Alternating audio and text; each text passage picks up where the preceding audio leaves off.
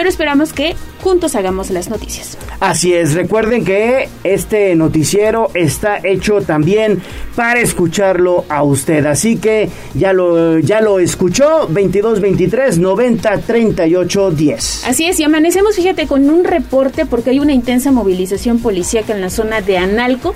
Hablamos de la 14 Sur y la 7 Oriente, así que extreme precauciones, mejor evite la zona y estaremos informando más adelante qué ocurre en este punto de la ciudad. Así es, ya va para allá también David Becerra. Iniciamos entonces con la información. 6 con 2, 6 con 2 minutos. Y bueno, pues evidentemente hay que platicar sobre estos tres años de gobierno del el mandatario Miguel Barbosa. Hay información importante, sobre todo porque afirmó que durante este último año se ha fortalecido su administración. ¿No es así, mi estimada Pili? ¿Cómo estás? Muy buenos días.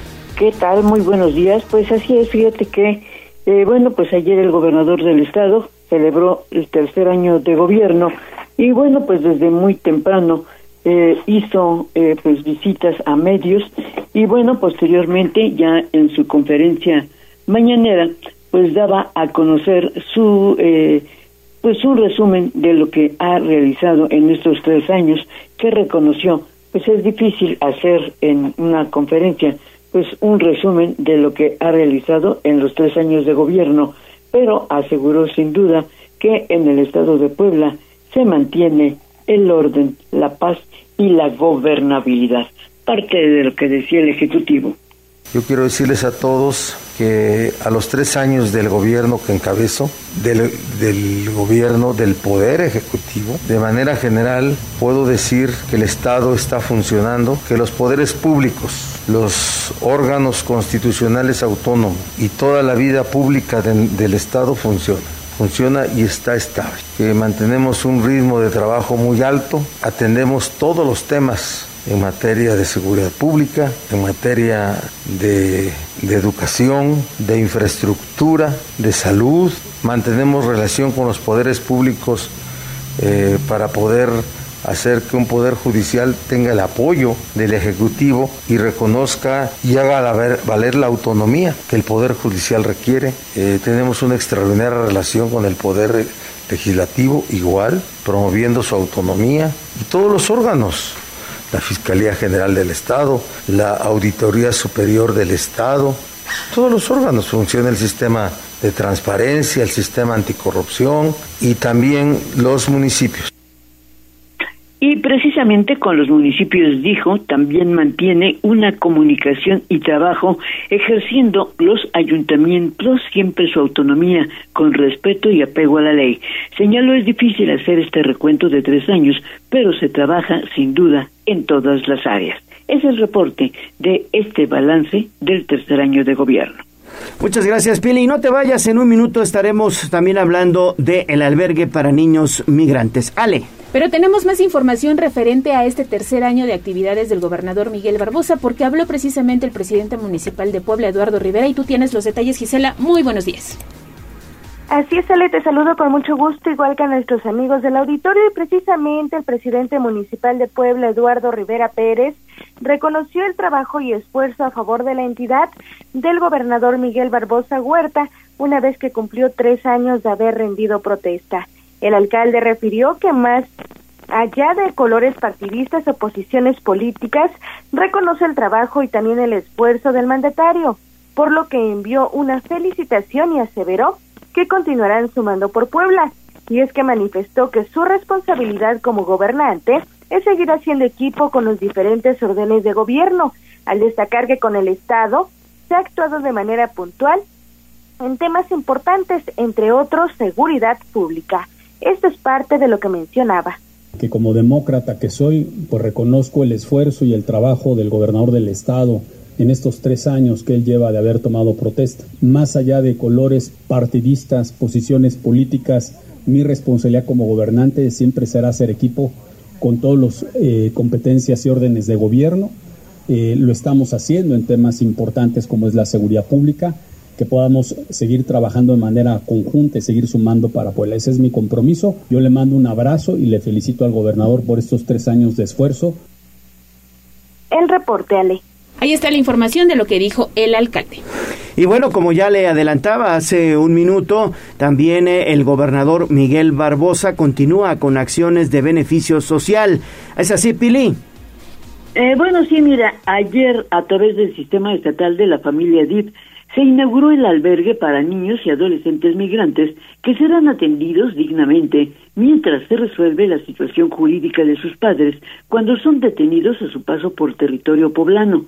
Durante la ceremonia oficial, funcionarios del DIF federal, del Instituto Nacional de Migración y autoridades del Estado encabezados precisamente por el gobernador Miguel Barbosa y la presidenta del sistema DIF, Rosario Orozco Caballero, destacaron la importancia de atender a los menores y que las instituciones pues no pueden ser indiferentes, señaló la directora del DIF, Leonor Vargas Gallegos, dijo.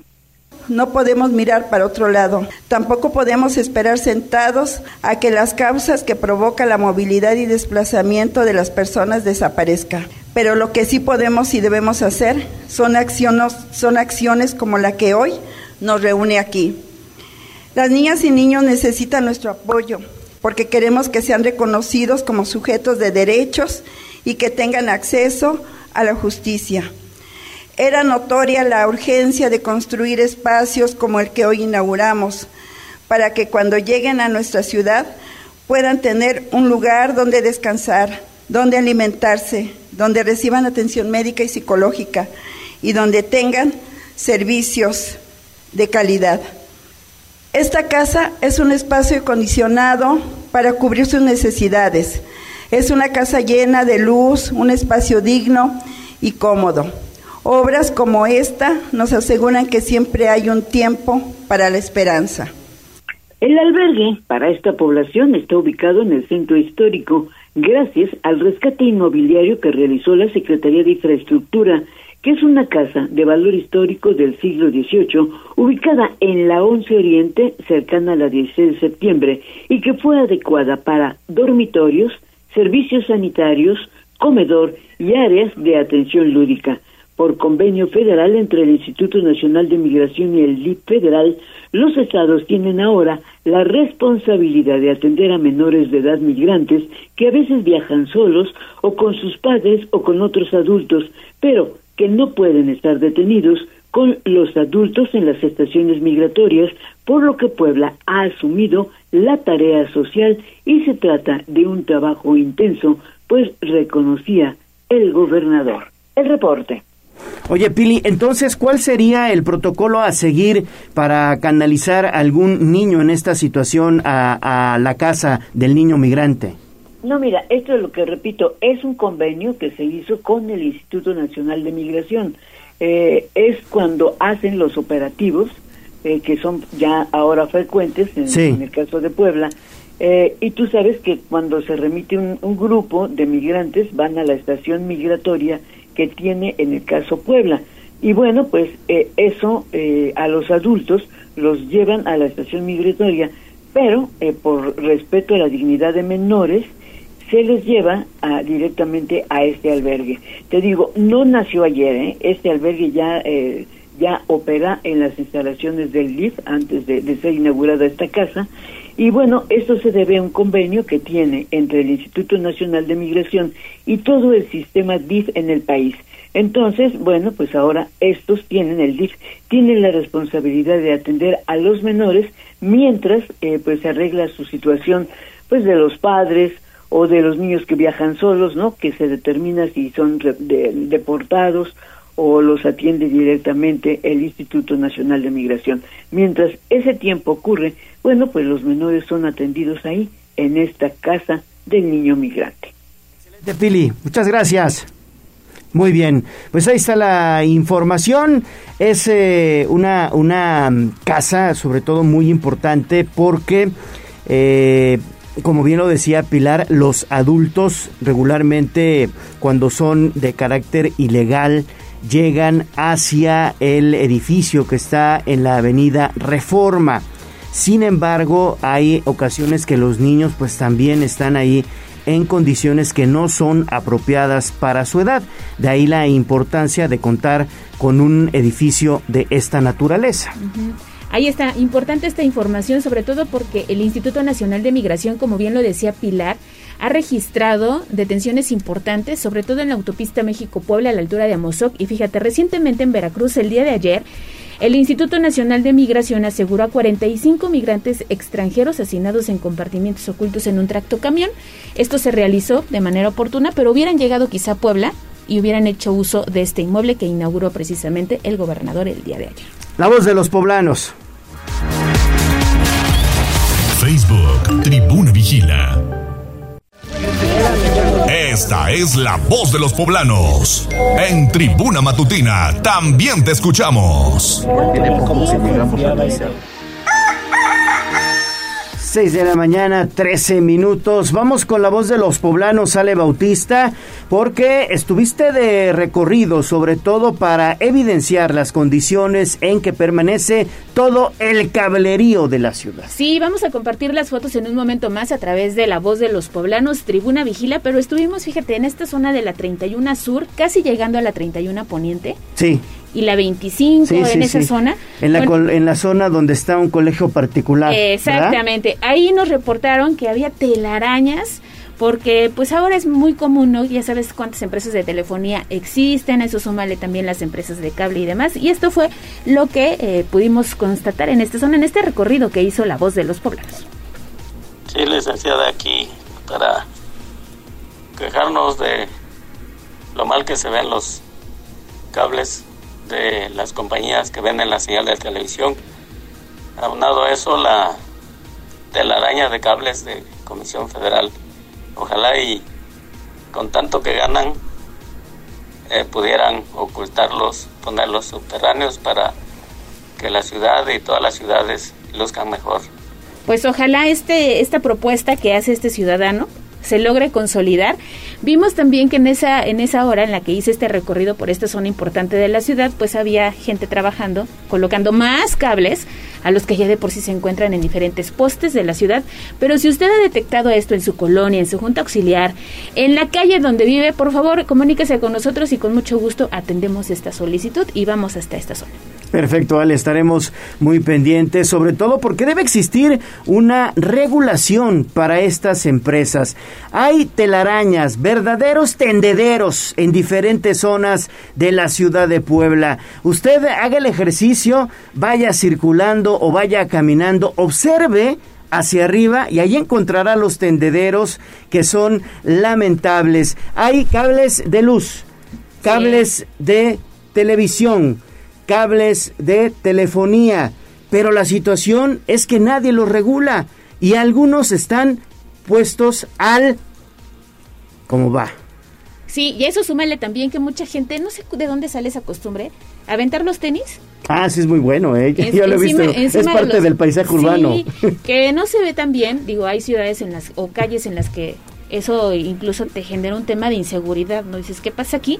Pero bueno, es lo que encontramos en este recorrido y ojalá los amigos del auditorio se empiecen a comunicar con nosotros 22 23 90 38 10. Los cables y las telarañas. Vamos a pausa y regresamos con más aquí a Tribuna Matutina.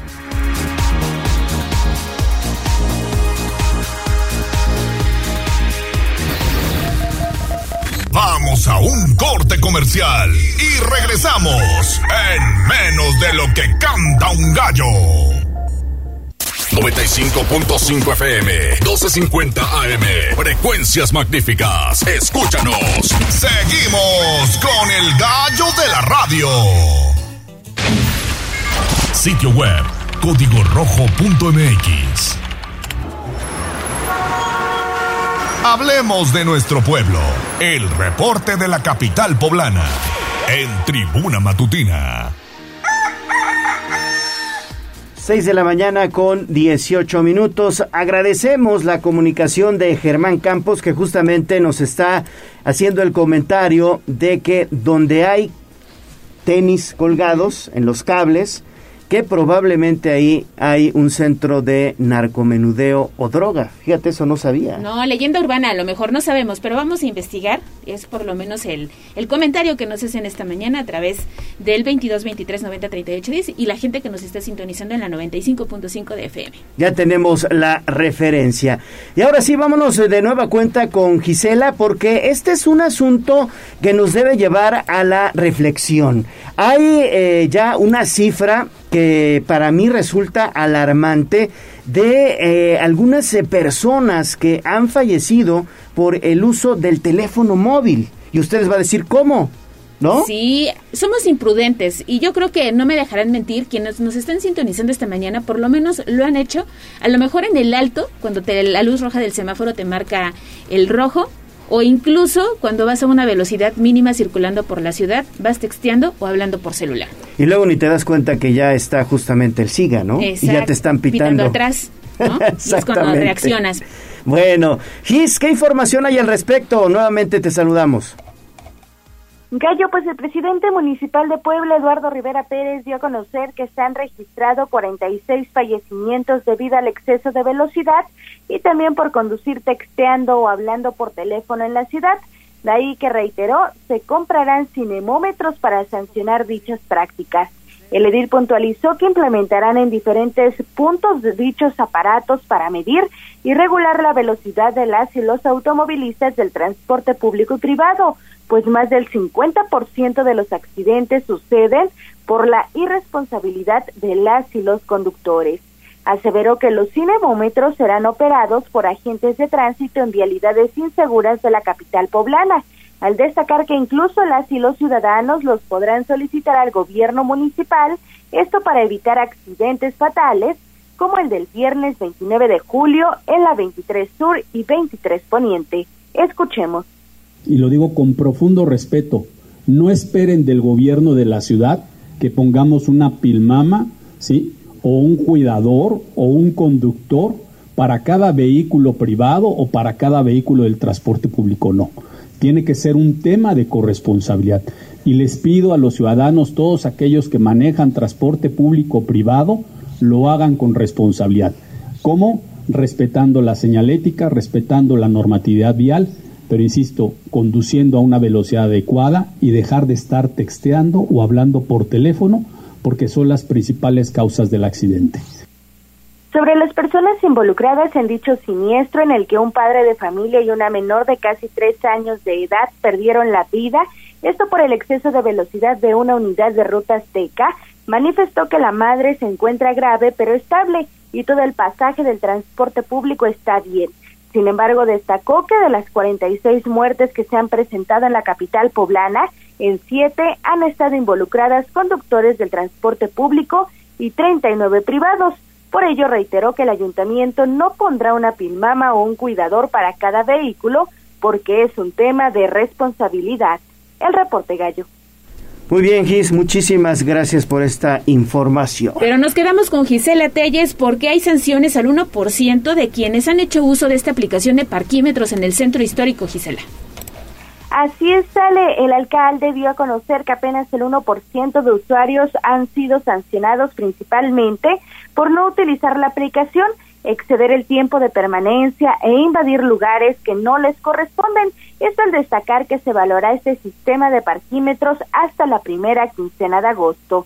En entrevista, el edil aseveró que los estacionamientos rotativos están funcionando de manera adecuada, de ahí que consideró prematuro evaluar el programa para determinar posibles cambios o no, y será hasta en un par de semanas cuando se dé paso a este proceso manifestó que pidió a la gerencia de gobierno y al área de movilidad comenzar a aplicar el dinero recaudado ya en temas de seguridad y tránsito en el centro histórico, esto para abonar al bienestar de las y los ciudadanos. Así lo decía. Hemos tenido un cumplimiento eh, adecuado de la plataforma eh, solamente el 1% de los que se han inscrito para utilizar esta aplicación, en pocas palabras, para estacionarse dentro del centro histórico, son los que han sido sancionados, el 1%, ¿sí? Y estamos vigilando las razones por las cuales estos son sancionados. Muchos de ellos es porque no utilizan la aplicación, la otra causa es porque exceden, ¿sí? el tiempo establecido y la segunda causa más importante es porque se estacionan de manera indebida, invaden el espacio de personas para discapacidad, para motocicletas, sí, o en su caso para carga y descarga. El reporte, Ale. Gracias, Gisela. Regresamos contigo más adelante. Muy bien, pues seguimos con más información. Son las 6 de la mañana con 24 minutos. Y para bien la oreja, porque del 1 al 15 de agosto, es decir, ya inició, se podrán registrar quienes cumplen 65 años entre los meses de julio y agosto para la pensión del bienestar. Es así, Pili, nuevamente regresamos contigo. Buen día. Así es, así es. Fíjate que al comenzar el cuarto bimestre del año, la Secretaría de Bienestar abre su convocatoria para que del primero, es decir, a partir de ayer y hasta el 15 de agosto, se pueda pedir registro para la incorporación para tener derecho a la pensión de adultos mayores. A través de un comunicado se hace saber a la población que cumple 65 años de edad entre los meses de julio a agosto para que puedan realizar su trámite en los módulos o en la delegación de la Secretaría de Bienestar aquí en Puebla.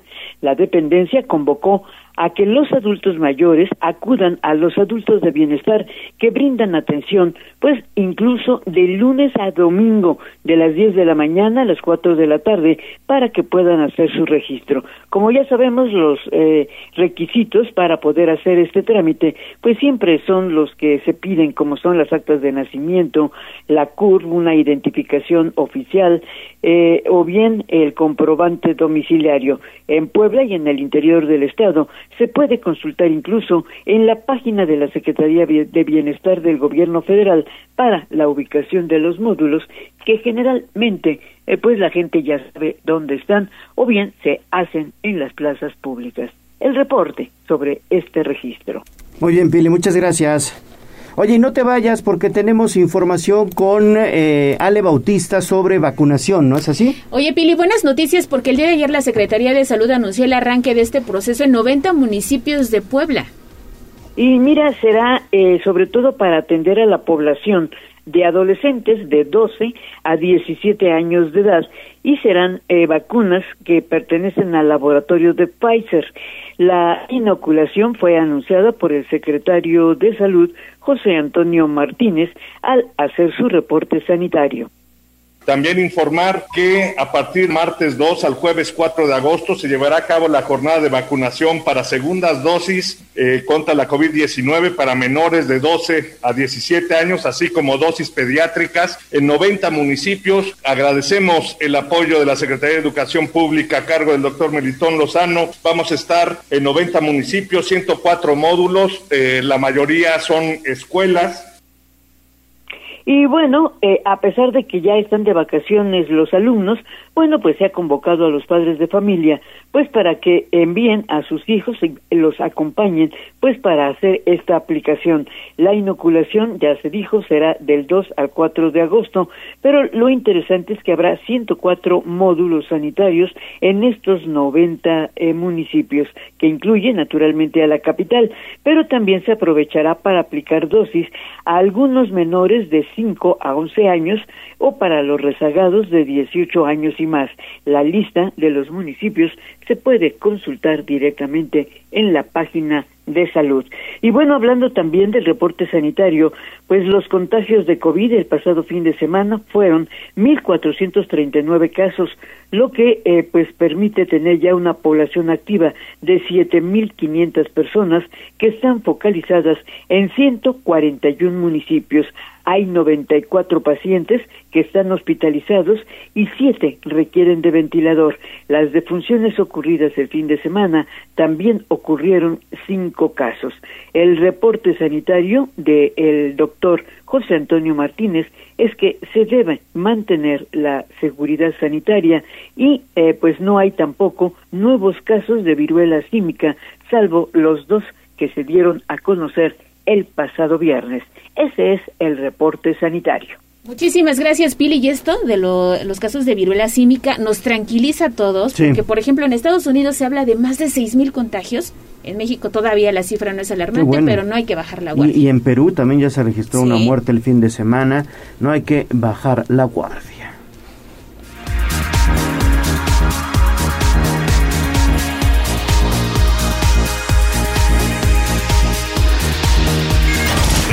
Tus mensajes en WhatsApp, en La Voz de los Poblanos, 22 23 90 38 10.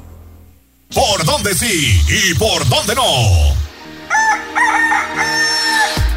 6 de la mañana con 29 minutos. Vamos hasta la zona de la 7 Oriente y la 14 Sur, porque eh, muy temprano le decía Ale Bautista que se registraron algunas detonaciones de arma de fuego. Por ahí andas, David Becerra, patrullando esa zona. ¿Qué te encontraste, amigo? Mi querido Gallo, muy buenos días. En efecto, estamos en la colonia Anaico, en específico en la 14 Sur y 7 Oriente, donde en efecto vecinos refieren que hubo una balacera al filo de las 4.30 de la mañana. Eh, me comentan que hubo al menos 15 detonaciones, mi querido Gallo. Eh, en estos momentos ya no hay presencia policial, sin embargo, algunos otros vecinos refieren que la inspección de policía eh, estatal se encuentra a unos escasos mm, calles y no, no hubo movimiento ni reacción eh, formal por parte de ellas. En redes sociales, eh, la Secretaría de Seguridad Ciudadana en efecto confirmó la movilización, pero bueno, hasta el momento ahora ya no hay movimiento en la zona. Gallo. las patrullas, digamos, eh, los elementos policiales ya no se observan en, en el lugar, entonces podría haberse tratado de una persecución, ¿no?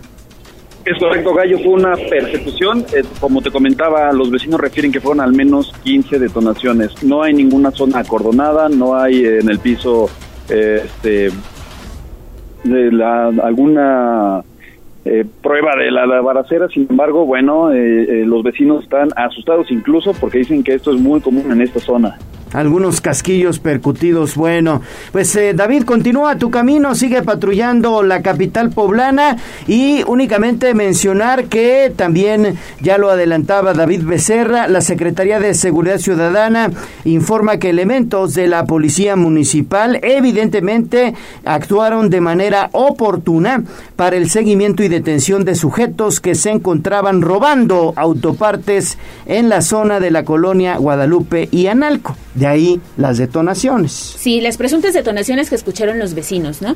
Y esta movilización que se registró muy tempranito en esta zona muy cercana al centro histórico. Y ya que David anda patrullando precisamente en las calles de la ciudad, fíjate que nos reportaron también a través de la voz de los poblanos que hay un fierro, suponemos que es parte de esta estructura para proteger a los automovilistas en el puente de la 31.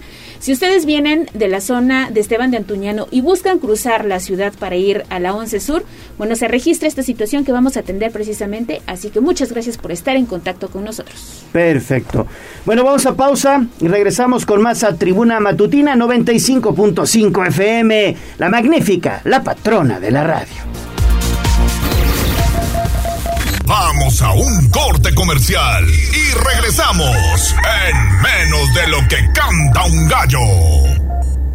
95.5 FM, 12.50 AM. Frecuencias magníficas. Escúchanos. Seguimos con el gallo de la radio.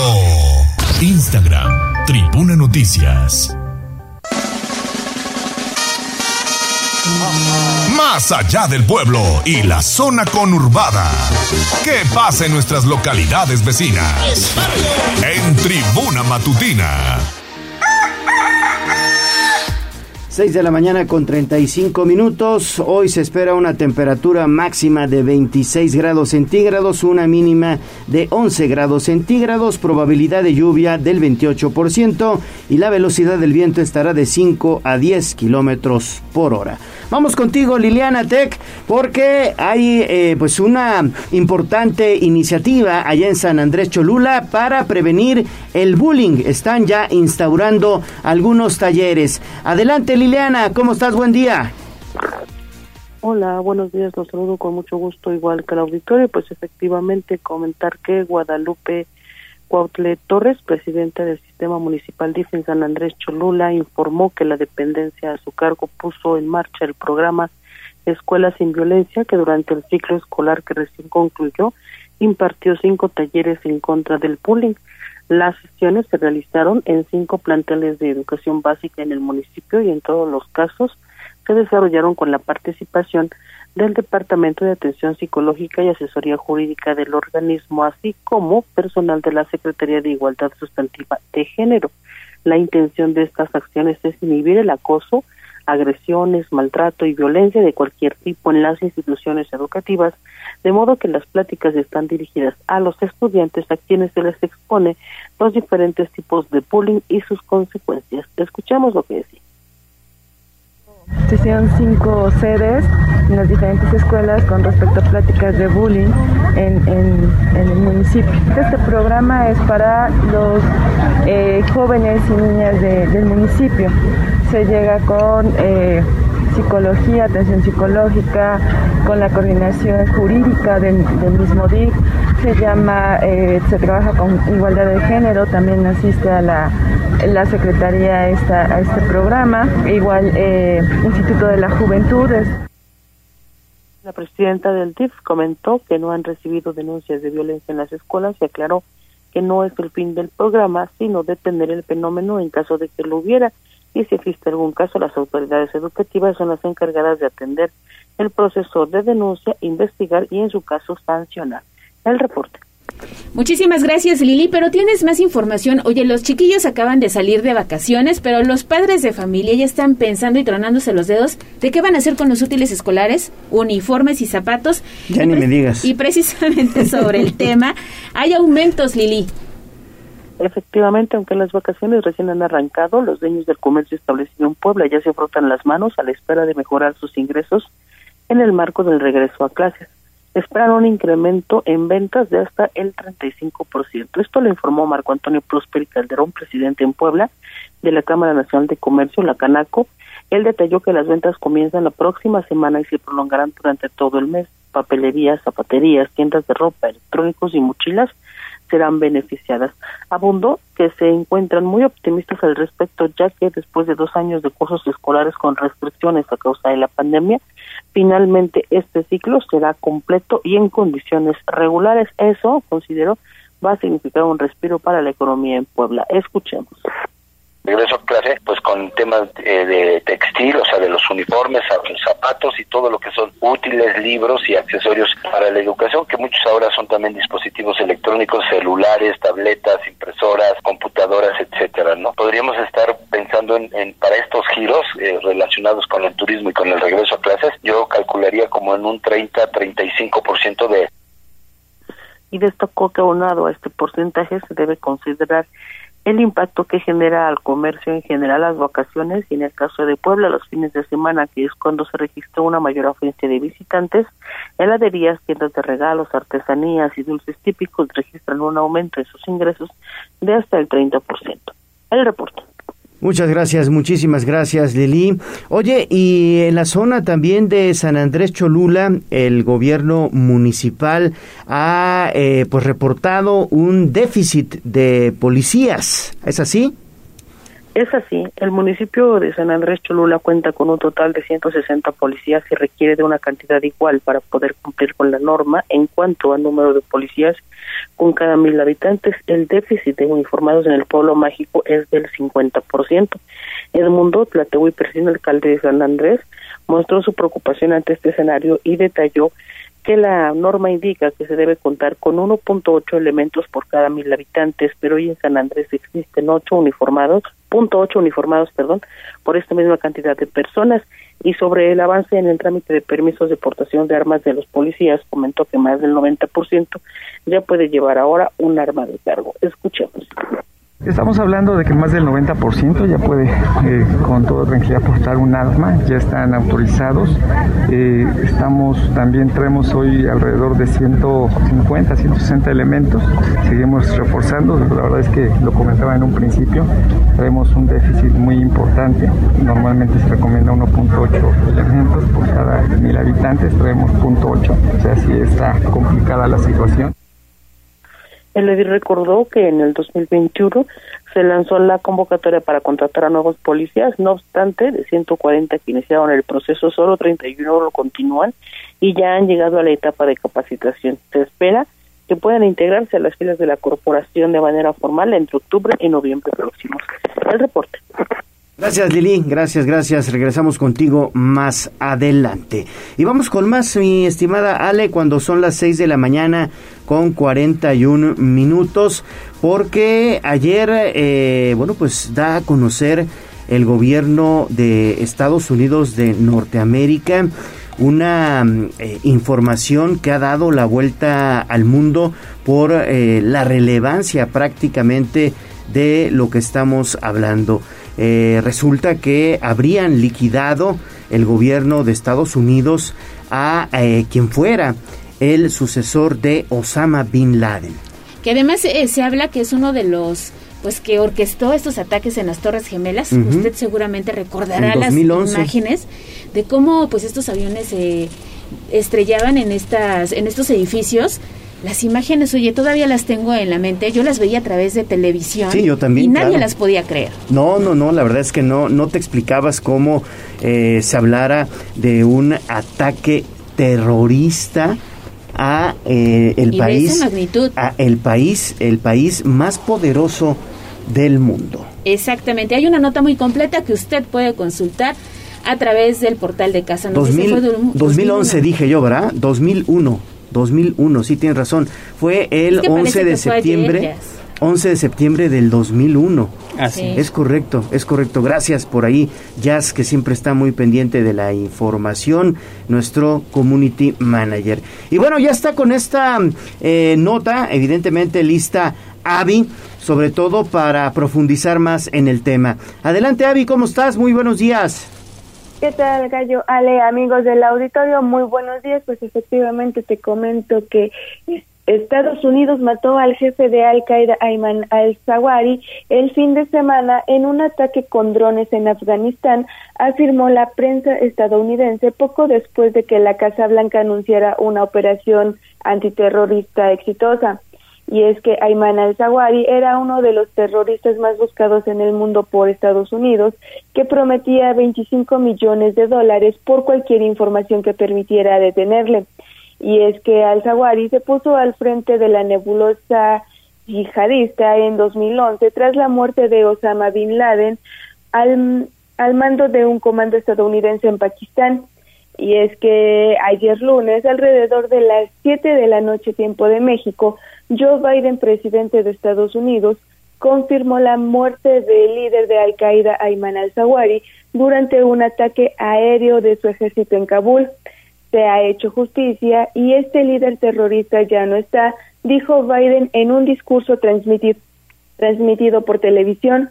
Y es que el mandatario estadounidense informó que la misión fue planeada municiosamente para no dañar a la población civil y detalló que duró años de preparación desde el gobierno de Barack Obama y pasando por el de Donald, Donald Trump. Si dañaran a nuestro país, no importa cuánto tarde ni dónde se escondan, los vamos a encontrar, afirmó el presidente. Y es que el mandatario se ha dirigido a todos aquellos alrededor del mundo que quieren dañar a Estados Unidos y les ha asegurado que su país permanecerá siempre alerta y preparado para actuar cuando se trate de defender la seguridad de los ciudadanos estadounidenses. Y es que al-Zawahiri fue asesinado la mañana del domingo en una residencia de Kabul alrededor de las 6:18 horas locales cuando se encontraba en el balcón de la residencia en que se alojaba y un dron le disparó dos misiles. Según la Casa Blanca, solo el líder de Al Qaeda murió en la operación y no hubo ningún daño colateral ni los miembros de su familia con, el, con los que vivía, algo que el propio Biden había insistido en varias ocasiones y que había puesto como una de las condiciones para proceder con el ataque y es que recordemos que al-Zawahiri fue sustituto de Osama Bin Laden tras su muerte en 2011 en una operación estadounidense en Pakistán y era uno de los terroristas más buscados. Además, junto a Bin Laden, supervisó el ataque del 11 de septiembre de 2001. Y es que una de las últimas veces que vimos a al-Zawahiri apareció en un video antes de su muerte fue en una grabación difundida por la organización terrorista con motivo del vigésimo aniversario de los Estados Unidos del 11 de septiembre de 2001 y en ese video titulado Jerusalén nunca será judaizado se veía a Al-Zawahiri vestido con una túnica y una larga barba blanca hablando durante más de una hora sobre una amplia diversidad de temas, en especial de la, de la causa palestina. Y es que la advertencia que Estados Unidos ya les estaba pisando los talones fue cuando el 3 de febrero Joe Biden anunció la muerte del líder del grupo eh, Estado Islámico, Abu Ibrahim, durante una operación realizada en el norte de Siria. En un discurso televisado, el presidente demócrata había advertido a los jefes de las organizaciones yihadistas, os pisamos los talones. Es la información que tenemos. Gracias, Avi. Que tengas buen día. Vamos a una nueva pausa y volvemos con más aquí a Tribuna Matutina. Vamos a un corte comercial y regresamos en menos de lo que canta un gallo. 95.5 FM, 1250 AM. Frecuencias magníficas. Escúchanos. Seguimos con el gallo de la radio. Twitter, arroba tribuna vigila. 6 de la mañana con 49 minutos. Por supuesto, las tradicionales mañanitas de Pedro Infante para recordarle que la magnífica, la patrona de la radio Tribuna Matutina, está festejando con todos ustedes y diario, diario vamos a tener una dinámica para que usted obtenga un pastel de pastelería 520. Ale. Y bueno, hoy mandamos una felicitación muy especial a quienes llevan el nombre de ángeles. Si ustedes están festejando santo, cumpleaños, aniversario, anótense para obtener este pastel, cortesía, como ya bien lo dijo el gallo, de pastelería 520. Anótese también en redes sociales. También hay que incluir, somos incluyentes aquí. Arroba Noticias Tribuna, pero en especial arroba Tribuna Vigila para Tribuna que Vigila. para que ahí nos dejen nuestro, bueno, su mensaje, ¿no? Y pueda participar en esta dinámica que tenemos todos los días en Tribuna Matutina. Arroba Tribuna Vigila. Ayer ya tuvimos a nuestro primer ganador. Ya estuvo festejando con su familia durante la tarde, partiendo el tradicional pastel de Pastelería 520, que son pasteles exquisitos. De verdad te los recomiendo, Ale. Pues se veía muy contenta la persona que ganó el día de ayer en esta dinámica, así que anótese. Y una felicitación a todas las ángeles, te lo decía. Un abrazo, que la pasen muy Ángeles bien. y Ángel nada más. Ángeles. Ángel no, No. ¿no? Nada más Incluso solo hoy es día de Nuestra Señora de los Ángeles, entonces. ¿Puebla de los Ángeles entrada? Puebla de Los Ángeles, claro, claro que sí. 6 de la mañana con 50 minutos. Facebook, Tribuna Noticias. Esta es la voz de los poblanos. En Tribuna Matutina también te escuchamos.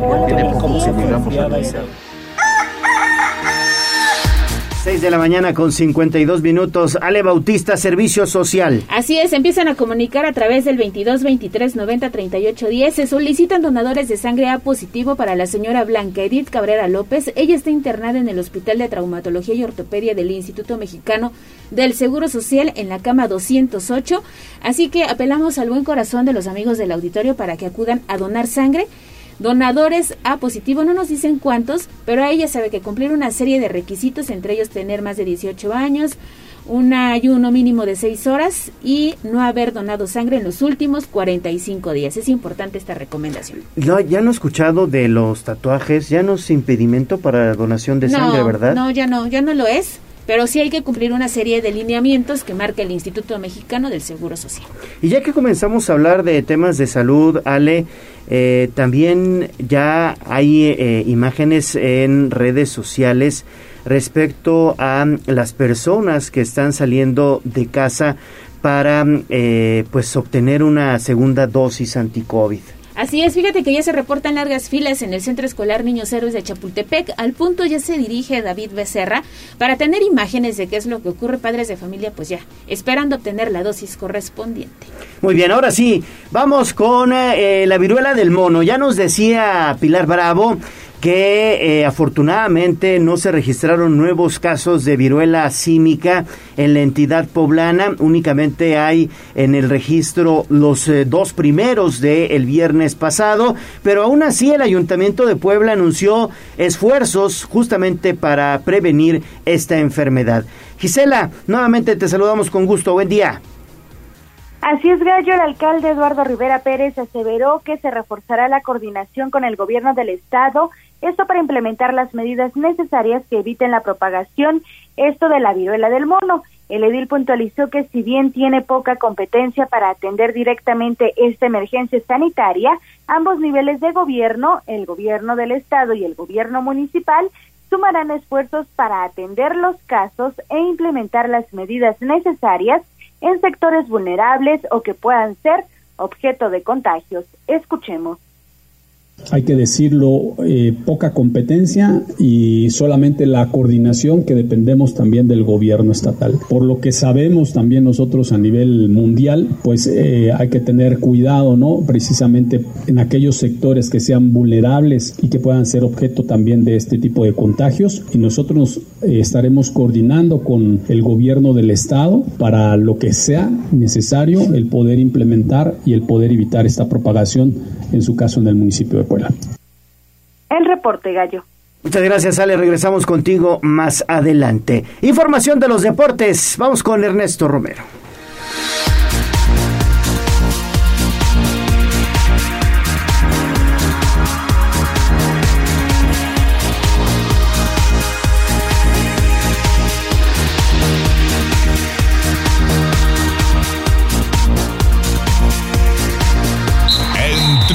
Matutina, fútbol, béisbol, box, lucha libre, automovilismo y todo el mundo del deporte. Play Ball en Tribuna Deportes. Adelante, Neto. ¿Qué tal, Leo?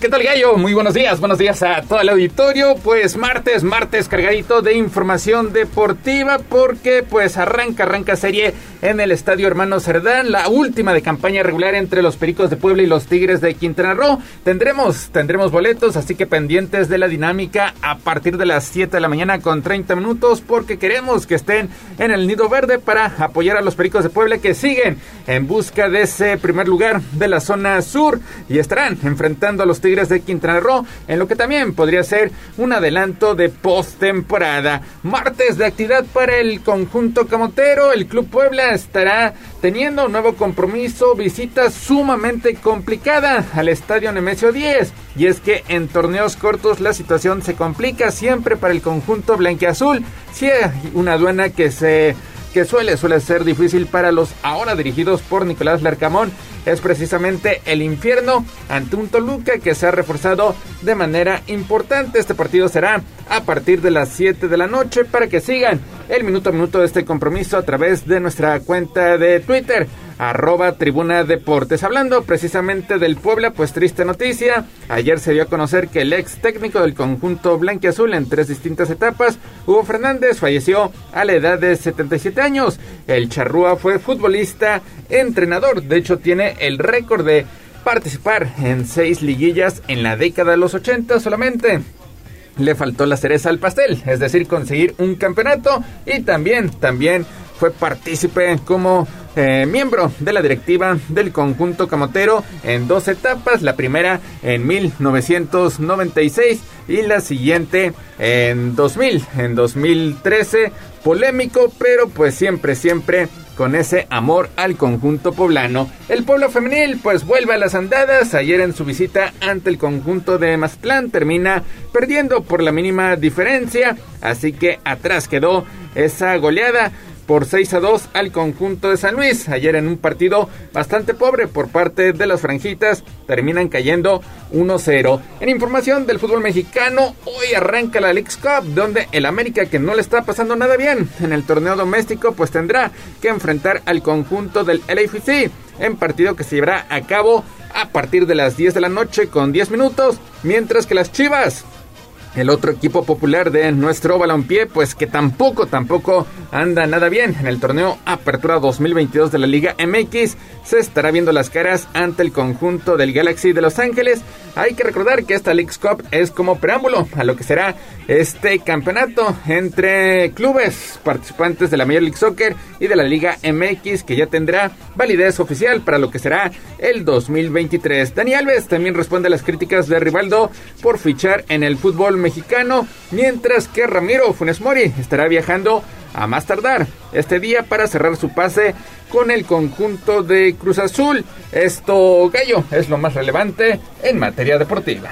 Muy bien, mi estimado Neto, regresamos contigo más adelante ya con un eh, bloque más amplio pero gracias, gracias por este avance en materia deportiva. Lo invitamos también a que consulten Tribuna Deportes, ¿no? Tribuna Deportes, Tribuna Deportes, también tendremos todo, todo lo que sucedió anoche en la Arena Puebla. Buena entrada, eh, grandes encuentros.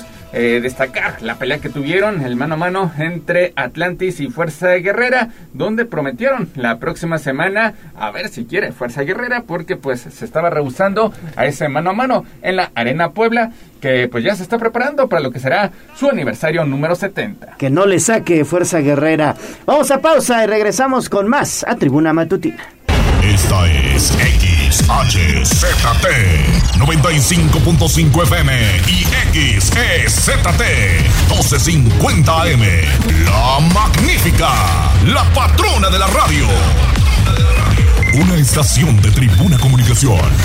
Fuerza en medios. Vamos a un corte comercial y regresamos en menos de lo que canta un gallo. 95.5 FM, 1250 AM. Frecuencias magníficas. Escúchanos. Seguimos con el gallo de la radio. Twitter, arroba tribuna vigila. El Corral. La entrevista sin tapujos. En tribuna matutina. Estamos de vuelta 7 de la mañana con 3 minutos. Lo invitamos a que observen los eh, contenidos que está ya Jazz subiendo en las cuentas de redes sociales de Tribuna Noticias, de Tribuna Vigila, de Código Rojo. Además de que nos van a observar bien uniformaditos a Ale Bautista y a mí. Nos pusimos de acuerdo y fue sin querer, Gallo. ¿No? Pero hoy como que venimos en los tonos. No, estamos conectados. Ah, eso sí, también. Estamos conectados, ¿no? En sintonía. en sintonía con la patrona. Exacto. Muy bien. Ya está listo Lorenzo Rivera Nava, es alcalde de Chignahuapan y vamos a platicar de eh, pues esta exitosa feria que tuvieron allá en este municipio serrano. Mi estimado Lorenzo, qué gusto saludarte. ¿Cómo estás? Muy, muy buenos días, amigo. Hola Gallo, hola Ale, un saludo a todo el auditorio. Buenos días, presidente. En, Chignahuapan, como bien lo dices, eh, contentos de que fue un éxito nuestras fiestas patronales y en ese marco tuvimos el Festival del Pulque y la Barbacoa y, y bueno, actividades culturales, deportivas y también eh, tradicionales que la gente pudo disfrutar y que también eh, fue una gran experiencia para nuestros turistas. Sí, sin duda, presidente. Yo de manera particular estuve el fin de semana por allá probando un curadito de piña, era eh, el pulque pero de piña sabor Riquísimo. no, delicioso. Y sí me eché un taquito de barbacoa, tengo que admitirlo. Además había muchísimos turistas disfrutando de todos estos eventos que se prepararon precisamente con motivo de la feria allá en Chignahuapan. Así es, pues aquí orgullosos de nuestro pueblo mágico, de nuestras tradiciones, eh, después de dos años que no habíamos podido eh, realizar las fiestas patronales, se reactivan con gran fuerza, con gran ánimo de la gente y con la participación de productores de pulque, eh, productores de borregos, productores también de diferentes artesanías, pero también, por supuesto, expositores de nuestra barbacoa, que también, como ustedes saben, es tradicional y muy representativa. Mira, se degustaron 16 mil kilos de barbacoa. 16 mil kilos de barbacoa, 5 mil litros de pulque y hubo más de 47 mil visitantes. Esto quiere decir, Lorenzo, que también hubo una importante derrama económica en la región, ¿no?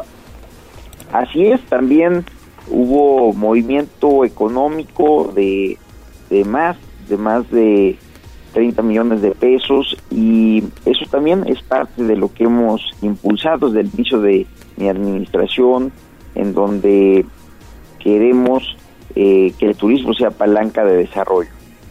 Claro, y sobre todo también, ¿sabes qué? que eh, las habitaciones de hotel pues prácticamente estuvieron a tope, mil, 1.600 habitaciones disponibles, de las cuales estuvieron al 70%, ¿no? Sí, a, más de a más del 70%, en algunos casos al 100%, pero, pero sí, esto nos anima a seguir invirtiendo, a seguir organizando y sobre todo haciendo equipo con los prestadores de servicios, artesanos, productores para generar experiencias turísticas y también eh, festivales y eventos importantes. Exactamente, presidente. Es como el eslogan que hoy utiliza el gobierno del estado. Puebla lo tiene todo y Chignahuapan también, porque además de comer rico, disfrutar del clima, que además también la neblina es, es, es este excepcional. Místico, ¿no? tienen atractivos eh, para hacer caminata, para disfrutar de la tirolesa, disfrutar del medio ambiente.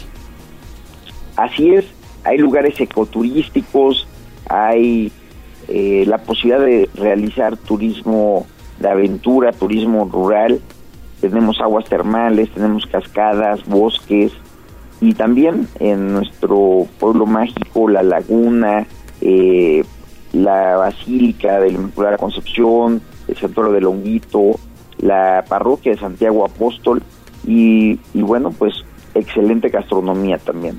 Oye, mi estimado Lorenzo, ya viene la recta final prácticamente del año. Estamos en agosto, septiembre, octubre. Ya viene también la temporada fuerte allá en Chignahuapan, ¿no?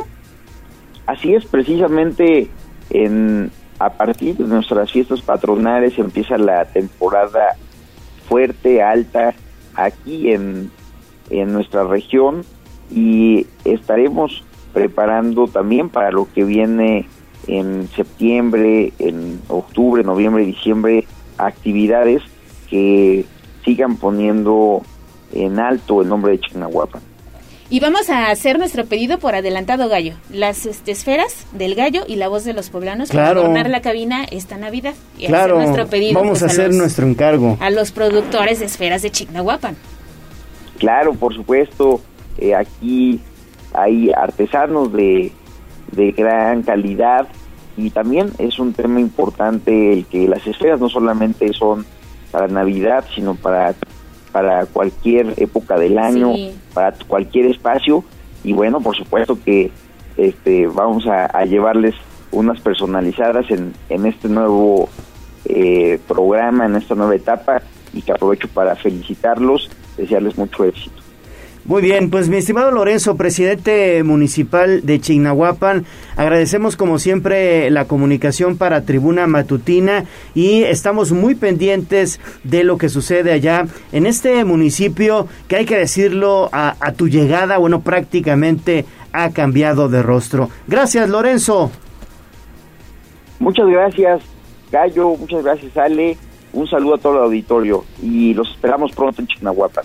Sí, seguramente pronto regresaremos, presidente. Que tenga un excelente martes. Gracias, gracias, buen día.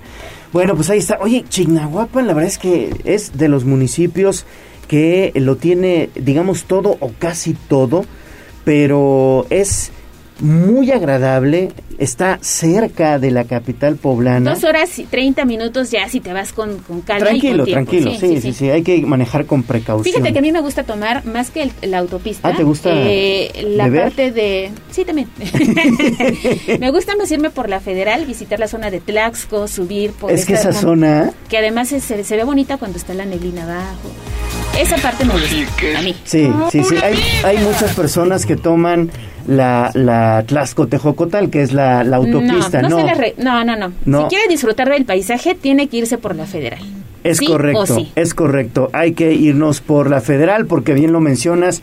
Fíjate, tomas todo lo que es la vía corta Santana si quieres, pasas por Tlaxcala, Pisaco, pero ya cuando te internas a la zona de Tlaxco, que en la zona de Tlaxco venden unos quesos también muy sabrosos en esa zona, y ya te comienzas a internar hacia el bosque de eh, destino a Chignahuapan y posteriormente a Zacatlán.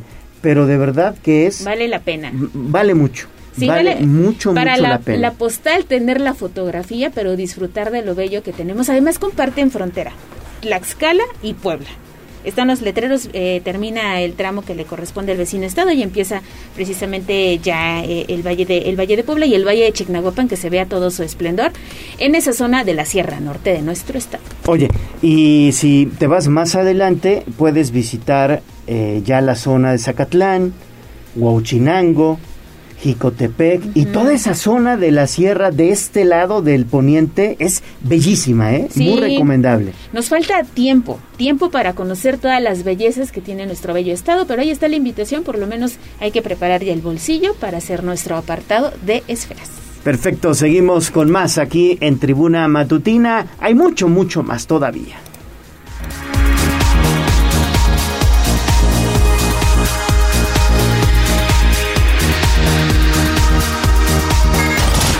Tus mensajes en WhatsApp, en La Voz de los Poblanos, 22 23 90 38 10. Bueno, 7 de la mañana con 12 minutos y vámonos otra vez hacia las calles de Puebla porque está listo David Becerra, quien está, bueno, pues evidentemente patrullando las vialidades. ¿A dónde andas, estimado David? Adelante con tu reporte.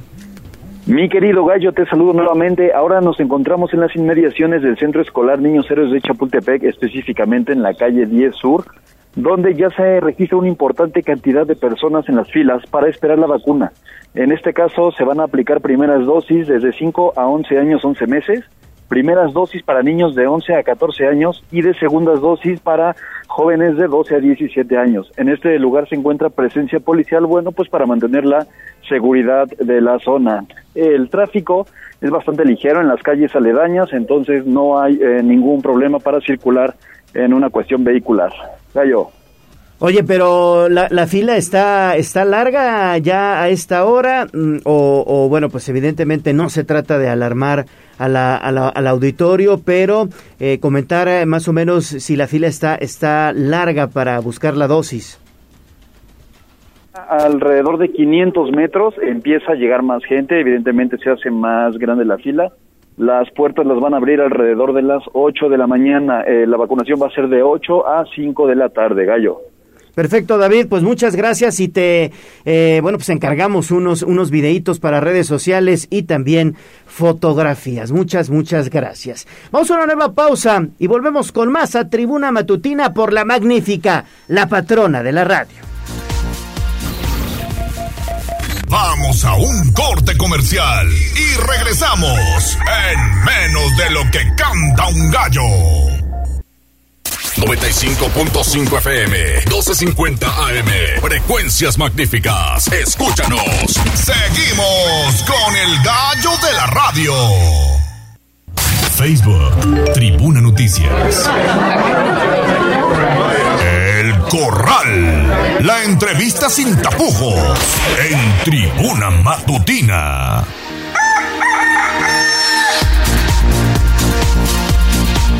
Son las 7 de la mañana con 17 minutos y es un gusto saludar aquí en el estudio a Mariano Luna. Él es eh, director de Qualitas Puebla. ¿Cómo estás, Mariano? Muy bien, muy buenos días. Muchas gracias por la invitación. Con el gusto Buenos de estar días. con ustedes y con su audiencia. Oye, Mariano, hoy con una charla bien interesante, sobre todo para, pues, eh, digamos, eh, aconsejar, orientar a nuestros amigos del auditorio sobre la importancia de contar con un seguro. Casi siempre, y eso porque así, digamos, nos lo han venido exigiendo tanto eh, las autoridades o la misma sociedad, nos enfocamos al seguro del automóvil, ¿no? Incluso antes de que salga de la agencia, pues ya tiene que salir asegurado, ¿no? Nos dice, no, y hay que asegurarlo porque hay que andar cuidado con, con, esas, con ese tema de los, de los seguros. Pero hay muchos seguros y que de alguna manera nos pueden proteger a nosotros, pueden proteger nuestro patrimonio, pueden proteger a nuestra familia. ¿Podríamos platicar un poquito sobre la importancia de crear una cultura de esta naturaleza?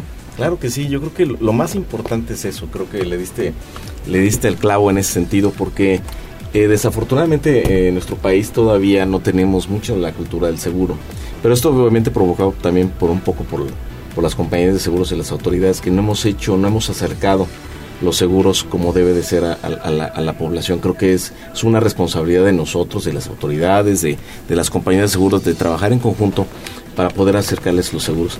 Simplemente nada más un, dato. Nosotros este, en el tema de, de, los seguros pensamos que los automóviles todos están asegurados o es el seguro que más se compra. Sin embargo, eh, el, solamente el 40% del parque vehicular en nuestro país está asegurado.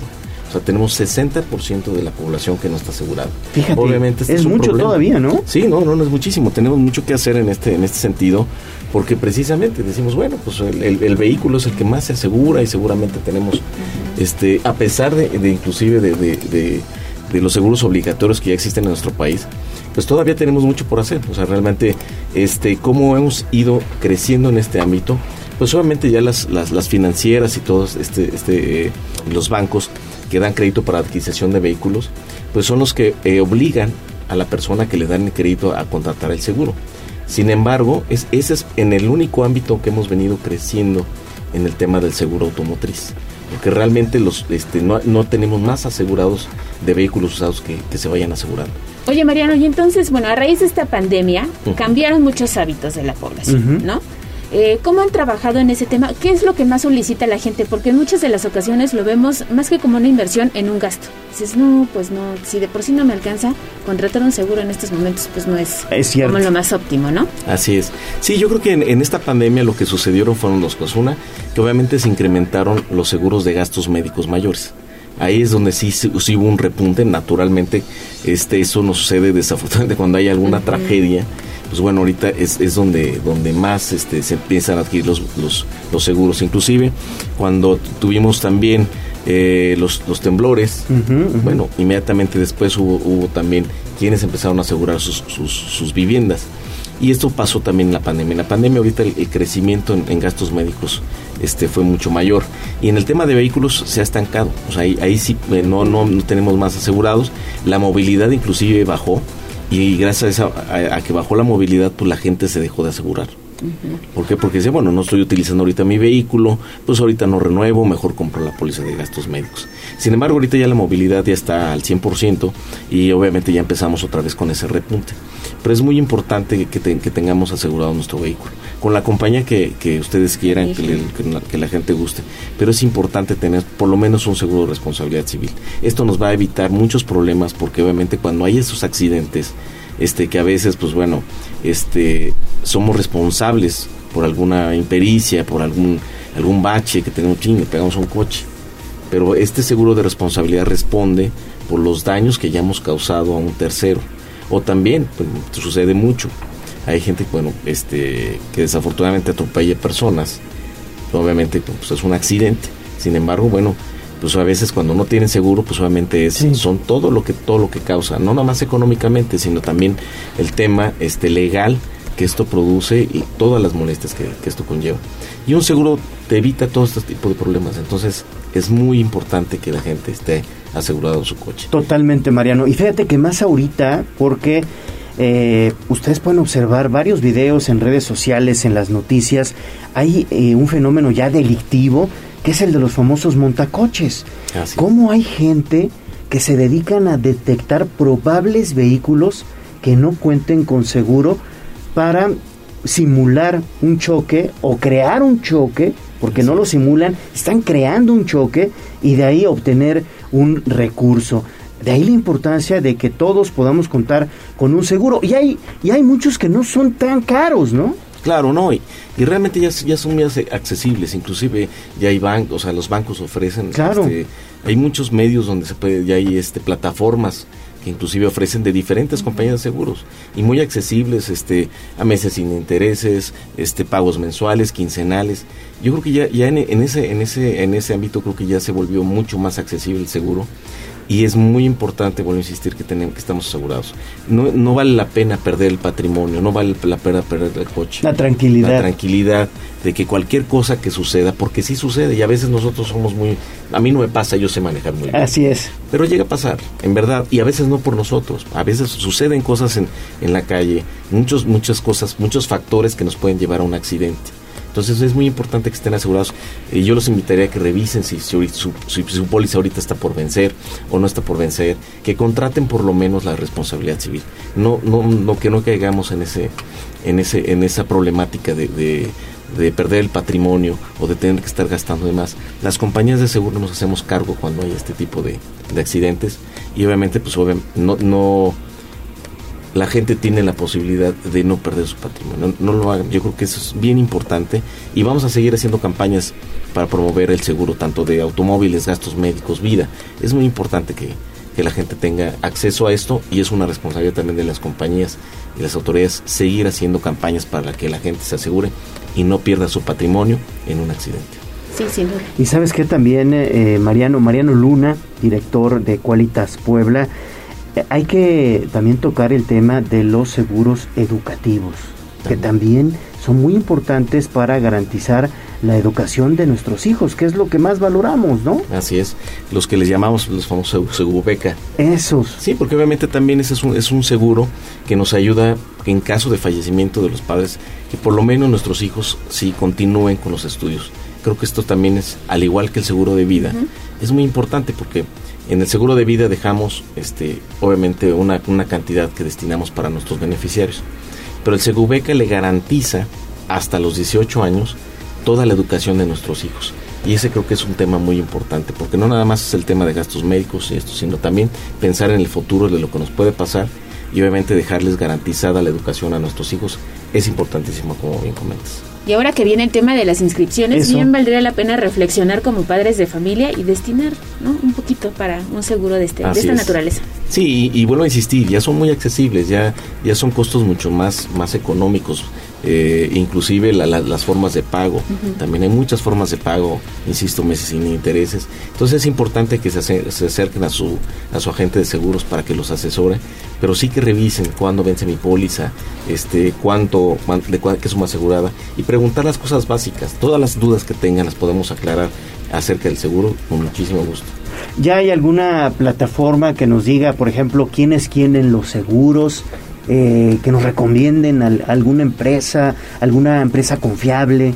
Sí, de hecho está la comisión, la página de la Comisión Nacional de Seguros y Fianzas donde dice hay quienes quieren la parte de los seguros, quienes tienen mayor este eh, eh, mayor número de primas, cuál es la compañía más grande, quién tiene menos reclamaciones por seguros, etcétera. En la página de la Comisión Nacional de Seguros y Fianzas están. Y yo les recomendaría y este que cualquiera de las compañías de seguros este, son buenas. Simplemente yo creo que hay especialistas en cada, en cada ramo. Hay compañías muy especializadas en gastos médicos, hay compañías especializadas en autos como somos nosotros, hay compañías que también están en vida, pero este es importante que se acerquen a su asesor, a su asesor de seguros, para que les, les pueda brindar una gama de opciones que se acomoden a las necesidades de cada cliente. Muy bien, Mariano. Pues eh, muchas gracias, Mariano Luna, el director de Cualitas Puebla.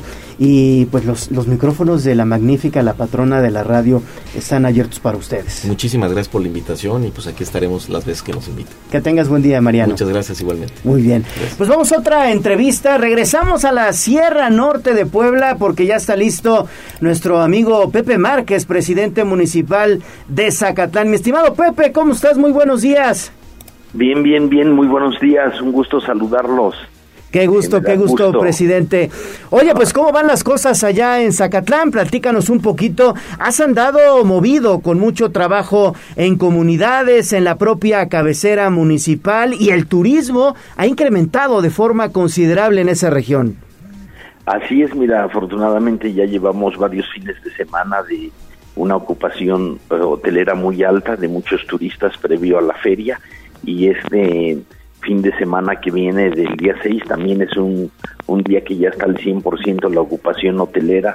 Eh, tenemos este un evento charro previo a la feria donde vienen 18 grupos de charros a nivel nacional a, a un gran este festejo a la, a la sierra. También tenemos otro de la Federación de Charros eh, de su 100 aniversario en beneficio de la Cruz Roja.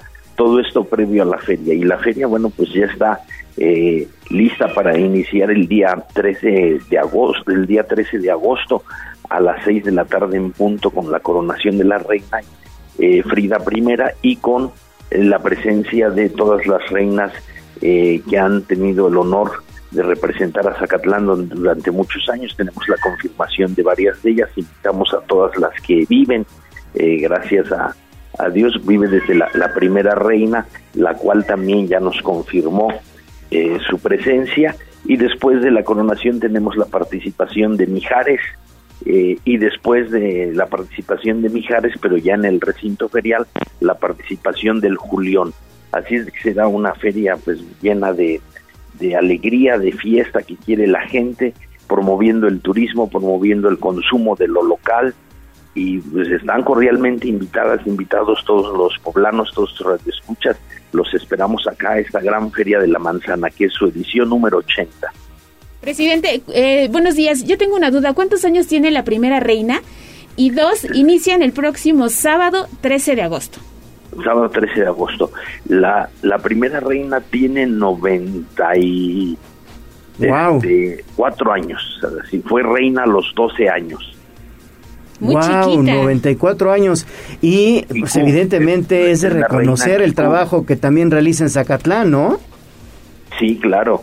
Eh, pues tendremos eh, también un desfile de carros alegóricos en donde ya tenemos la confirmación de más de 30 carros alegóricos el día domingo 21, que es el tradicional desfile donde las reinas van aventando las manzanas a todos los zacatecos y a todos los turistas y que también pues será un desfile en donde estará representada pues la cultura, la historia.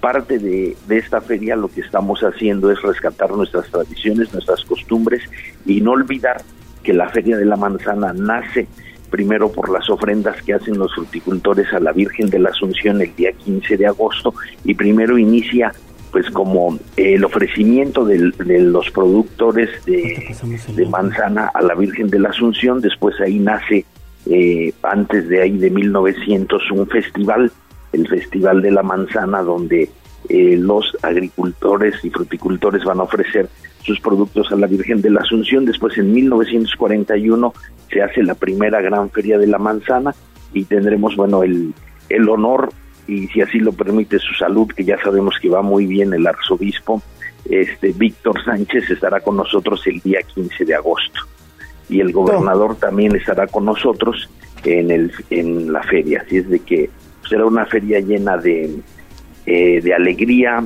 y sobre todo de rescate de costumbres, de tradiciones, de cultura que nos permita que las nuevas generaciones conozcan las tradiciones, la cultura, la historia de Zacatlán. Perfecto, presidente José Luis Márquez, presidente municipal de Zacatlán. Pues estaremos muy pendientes de esta eh, edición de la Feria de la Manzana y por allá los estaremos visitando. Gracias, presidente. Gracias, Ale. Gracias, Gallito. Un gusto saludarlos. Gracias, que tengas buen día. Hay que irnos con casco para esta este, actividad de lanzar manzanas. No vaya a ser. No vaya a ser que nos toquen dos. Exacto. Tenemos mensajes de los amigos del auditorio y vamos rápidamente a escuchar la voz de los poblanos.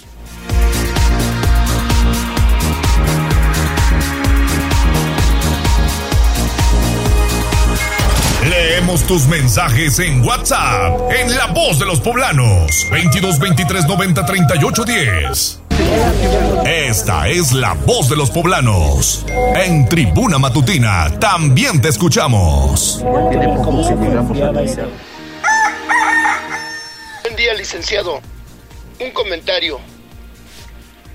Aquí en el 16 de septiembre, por donde está el motel Sade, hay un operativo muy grandísimo el cual yo veo que lejos de servir para proteger a la comunidad, es para extorsionar a la comunidad, porque por cualquier motivo lo están a uno disque infraccionando cuando lo jalan a uno para decirle ya cómo va a ser la mordida. Creo que bueno, pues eso ocurre en la prolongación de la 16 de septiembre. Hay que colaborar con la autoridad. Hay que colaborar con la autoridad, sobre todo porque, eh, pues, es también por nuestra seguridad. Y si nosotros andamos con los papeles en regla, si no debemos nada, si contamos con nuestra licencia de conducir y traemos placas y tarjeta de circulación, no hay por qué temer a la autoridad, hay que detenernos, atenderlos, mostrar los documentos y podemos seguir el, el camino sin ningún problema, ¿no? Así es, y fíjate que también nos reportan esto que ya te decía hace algunos minutos, que hay una alcantarilla o un fierro levantado en el puente de la 31 y Boulevard Atlixco. Es precisamente este paso eh, que se encuentra en la parte superior y que cruza esta avenida, así que circule con muchísima precaución y en un momento más vamos a esa zona para obtener fotografías y videos. Claro que sí. Vamos a pausa y regresamos ya con los deportes. Vamos a un corte comercial y regresamos en menos de lo que canta un gallo. 95.5 FM, 1250 AM, frecuencias magníficas. Escúchanos. Seguimos con el gallo de la radio. Fútbol, béisbol, box, lucha libre, automovilismo y todo el mundo del deporte con Ernesto Romero, Mario Montero y José Luis Sánchez Solá, el Chelis. Play Ball. Club Puebla dejarme la racha en su visita a Toluca. Fallece Hugo Fernández, ex director técnico del Club Puebla.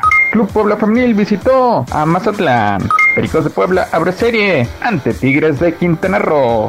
NFL suspende a Deshaun Watson por seis partidos. Y porque aquí tenemos la mejor información, arrancamos Tribuna Deportes. Hola, hola, muy buenos días. Ya estamos con la información deportiva. 7 de la mañana con 38 minutos. Mario Montero, Gallo, muy buenos días. Buenos días, Neto. Buenos días, Gallo. Buenos días al auditorio. De vuelta en cabina, lo cual me tiene muy contento, muy, muy, muy feliz de estar acá. Y bueno, pues mucha información, muchos temas. Hugo Fernández que nos ha dejado de manera lamentable. El Puebla se presenta en Toluca en un partido complicado. Y Pericos, Pericos hoy tiene, arranca una serie de alarido donde no hay mañana contra los Tigres de Quintana Roo.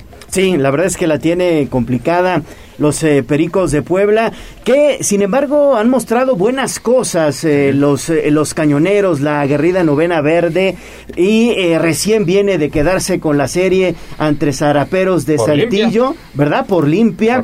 y es un hecho que también estarán en playoff, pero es importante que retomen el buen ritmo para el cierre de temporada. Y por cierto, tenemos, tenemos cinco pases dobles para lo que será el primero de la serie entre Pericos de Puebla y Tigres de Quintana Roo. Solamente tienen que llamar al 2222 42 13 12. Ya tenemos, ya tenemos la primera llamada.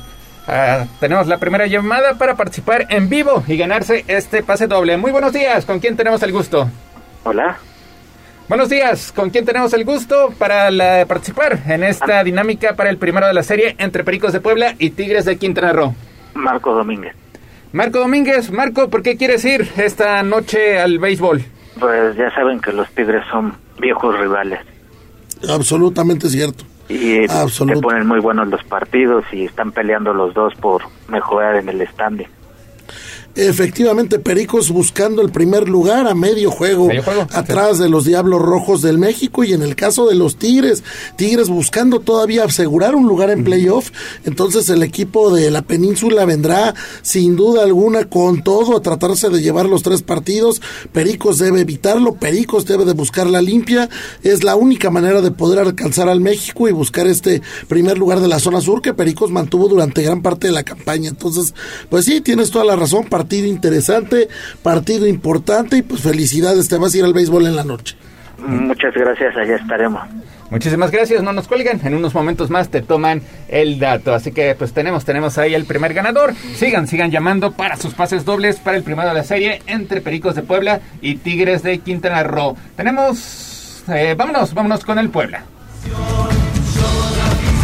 Fútbol. Pues partido adelantado de la fecha número 16. Ya mencionábamos que este torneo es sui generis, tomando en cuenta que para el mes de septiembre pues habrá que ponerle punto final. Octubre será dedicado completamente a la liguilla, así que un partido correspondiente a la fecha número 16 pues se adelanta debido a la logística, debido a que se tendrán que cumplir otros compromisos. El Puebla hoy tiene una de las visitas más complicadas ante Toluca porque históricamente, sobre todo en torneos cortos, al Puebla le va pues mal cada vez que visita el estadio Nemesio 10. Esperemos que esta vez la situación sea completamente distinta. Un Puebla que llega con una racha de cuatro partidos sin conocer la victoria, que sigue acusando la baja por parte de Fernando Aristeguieta. ¿Qué esperar de este partido?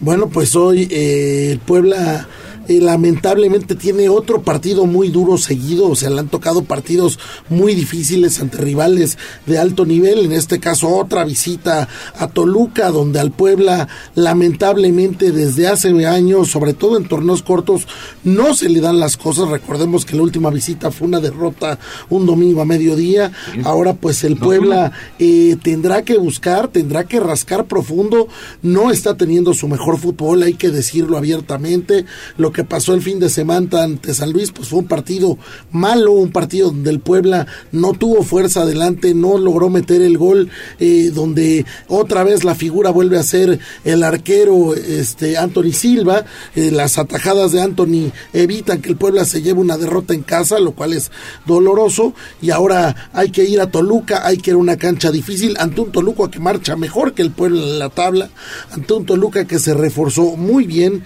que es un equipo muy serio y bueno, pues difícil, difícil, difícil la aduana la que tiene hoy el Puebla. Lo único es que parece que hoy ya Josie Altidor se puede presentar en la cancha, ¿no? No, no aparece. Todavía no, tiene la su lista de convocados. Dice que ya tenía su visa y todo, pero todavía no. Ya tiene su visa, pero me parece que ahí tiene que ver más el aspecto físico. Habrá que ver en qué condiciones está se punto, Nos hace falta, nos hace falta ese no ariete. tuvo tantos minutos con Toronto. De Toronto pasó al New England Revolution, Casi donde prácticamente pues fue descartado. Viene a préstamo con el conjunto poblano y ahí tendrá que batallar el cuerpo técnico encabezado por Nicolás Larcamón porque si es algo que le urge, algo que necesita el conjunto poblano. Pero a ver, Mario, Mario Neto, ¿qué pasa ahí con los atletas? Porque por un lado ves a un Dani Alves que prácticamente llega y juega. Y por el otro lado dicen, es que no está a punto alto. Es que Dani Alves viene de jugar toda la temporada con el Barcelona y jugó partidos importantes. Altidor lamentablemente no fue tomado en cuenta por los técnicos en ninguno de los dos equipos en los que ha estado esta temporada. obviamente su condición no es la ideal para arrancar. Yo pensé que sus papeles ya estaban listos, pero bueno, eh, hay que también darle la oportunidad al jugador. Si el jugador se siente bien, si el jugador está listo y sobre todo en la situación en la que está en Puebla, que no tiene otro jugador de esas características en este momento y que es algo que le está haciendo falta claramente y se nota en todos los partidos, pues le das chance. Oye, pero ayer para Chelis, Altidor no es la solución para, para, para la delantera. Así dijo Chelis ayer, ¿eh? Pues fue lo que se encontró. Ahora sí que bajo la, lo que pasó con el Istigueta, que es algo que nadie esperaba, algo muy lamentable, pues fue lo que encontró la directiva, fue el, perfil de jugador. Por algo el profe Larcamón dijo que sí, por algo aceptó que viniera y pues eh, yo creo que es el jugador que hace falta porque es la posición que no tienes. No tienes un 9 que ataque. Los que ha intentado eh, el profe Larcamón pues no lo han hecho bien, no, no ha funcionado, no, no tienen las características, no son goleadores y eso es algo que está lastimando mucho al Puebla. Traes a un jugador que a lo mejor no está en su mejor momento, hoy sí, a lo mejor no, pero es un jugador que es el tercer mejor goleador de la historia de la selección de Estados Unidos. Entonces tampoco es un jugador malo, ni es un jugador improvisado, ni es un jugador que te inventaste. Algo debe de traer para tener esos números. Ojalá, ojalá pronto se le dé una oportunidad porque, pues vaya, hoy en la cancha de Toluca vaticino otro partido complicado para el Puebla y muy difícil que no se lleve una derrota. Ahora, el caso de Altidor, pues tendrá muchísimo tiempo para poder adaptarse, porque después del partido ante Toluca, el Puebla no tendrá actividad este fin de semana. Se posterga el compromiso ante el conjunto de Pumas, así que será hasta el siguiente fin de semana cuando enfrenten a Cholos de Tijuana. Me parece que es un tiempo razonable para que, eh, pues ya, ya se adapte a lo que es la altura del Angelópolis y sobre todo a lo que pretende Nicolás Lercamón. Tenemos llamada, llamada por parte del auditorio para seguir participando por estos pases dobles. Muy buenos días, ¿con quién tenemos el gusto? Eh, hola, hola. Bueno. Hola, hola, ¿quién habla? Constantino Constantino. Sí. Oiga, pues ¿está usted listo para ir al béisbol? Claro que sí, estamos todos para ir al béisbol a ver ese espectacular serie contra los, los Tigres. Hay que apoyar a Pericos, ¿eh? Sí, hay que apoyarlos. Apoyarlos, apoyarlos en esta recta final del campeonato. Así que pues muchas felicidades, ya eres ganador. No nos cuelgues, en unos momentos más te toman el dato. Tenemos, tenemos...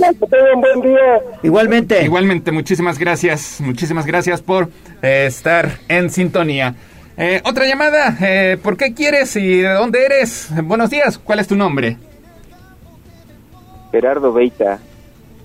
Gerardo, Gerardo Beita, ¿por qué quieres ir al béisbol y de dónde nos escuchas? De la colonia El Salvador y pues prácticamente porque ya son partidos de finales Efectivamente, ya son partidos con sabor a postemporada, ya son partidos con sabor a playoff. Pericos jugando ese primer lugar, tratándoselo de arrebatar a los Diablos Rojos del México. Y en el caso de los Tigres, pues Tigres buscando asegurar un lugar en playoff. Entonces, pues felicidades, te vas a ir a un partido de alarido en este primero de la serie. Ah, muchas gracias. Muchísimas gracias, muchísimas gracias a Gerardo Beita. En unos momentos más le toman los datos, ya eres ganador y estarás esta noche a partir de las 19 horas con 30 minutos en el estadio Hermano Cerdán. Pues entonces el Puebla, retomando el tema del fútbol, visita complicada, pronóstico para esta noche. Pues mira, Neto, me gustaría ser un poquito más este optimista. no veo por dónde. Hoy el Puebla se lleva una derrota apretada, pero va a ser una derrota, no hay manera. Simplemente no hay manera como está la situación. Gallo. Hay que ser objetivos. Creo que el Puebla ha jugado muy bien de visita. Al Puebla se le dan otros estadios, así lo ha demostrado Nicolás Larcamón desde el torneo pasado, y me parece que sí puede traerse el empate.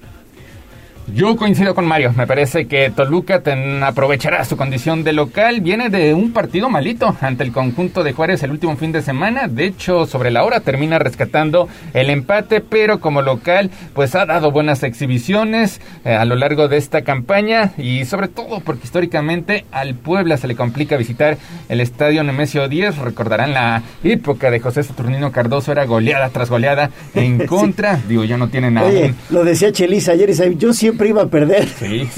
no, y hace, y el la última vez que el Puebla se presentó ahí en un domingo se llevó una derrota dolorosa. Por marcador de dos goles a uno. Donde no, no, no pudo, no pudo hacer mucho. Entonces, yo sí creo que es una aduana que al Puebla no se le da. Y, en la situación actual. En la situación actual. Que pasaba este por mal momento. De hecho, pues fue el torneo reciente donde terminó pagando esa multa económica. Y hablando del Puebla, pues ayer triste noticia, se da a conocer la partida por parte de Hugo Fernández, muchísimo hablamos de este Puebla que lleva cuatro liguillas de forma consecutiva, pero Hugo Fernández logró calificar al equipo en seis torneos durante la década de los 80. Le faltó la cereza al pastel, le faltó conseguir el campeonato. Hombre polémico que también más tarde regresaría como directivo, pero pues al final es parte, parte de la historia del conjunto poblano.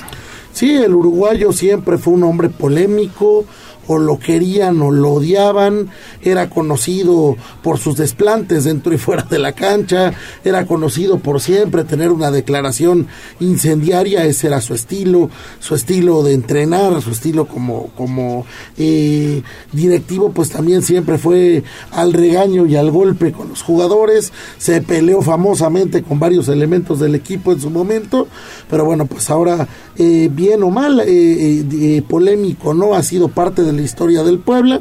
Y bueno pues eh, se duele su partida duele eh, su despedida. Y desde acá enviamos nuestro cariño nuestras condolencias eh, sentidas condolencias a su familia y amigos. Hugo Fernández ya vivía aquí en Puebla neto eh, sí estuvo viviendo sí, ¿no? gran parte él y su hijo vivían por acá sí Sí, sí, sí. De hecho, pues después de dirigir al conjunto de Sinaloa, que digamos fue su última participación como timonel, eh, regresó al conjunto poblano como secretario técnico en la época de Ricardo Enaine. Este, y de ahí, pues ya prácticamente le puso punto final a su labor profesional dentro del fútbol y sí, se dedicó a descansar aquí en la Angelópolis y pues lamentable, lamentable es la pérdida. El conjunto camotero a través de sus redes sociales también mandó condolencias a todos sus familiares.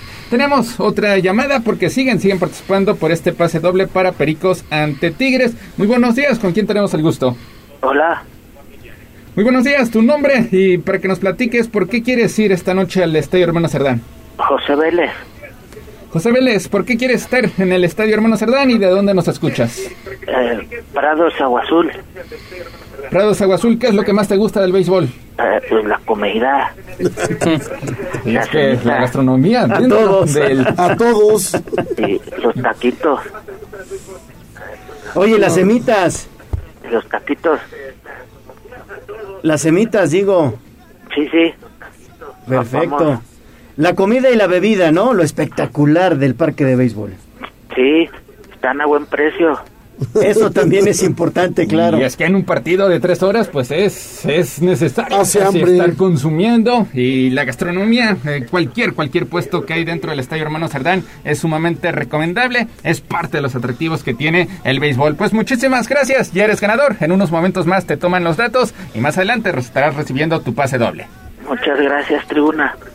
Muchísimas gracias, muchísimas gracias por seguir sintonizando. Y ya para rematar con el tema del Puebla, el conjunto femenil la semana pasada pues dio muchísimas alegrías eh, con esa goleada 6-2 ante San Luis. Parecía que el panorama iba a ser completamente distinto. Una visita que en el papel pues no lucía tan complicada ante Mazatlán. Al final pues se llevan un doloroso descalabro por la mínima diferencia.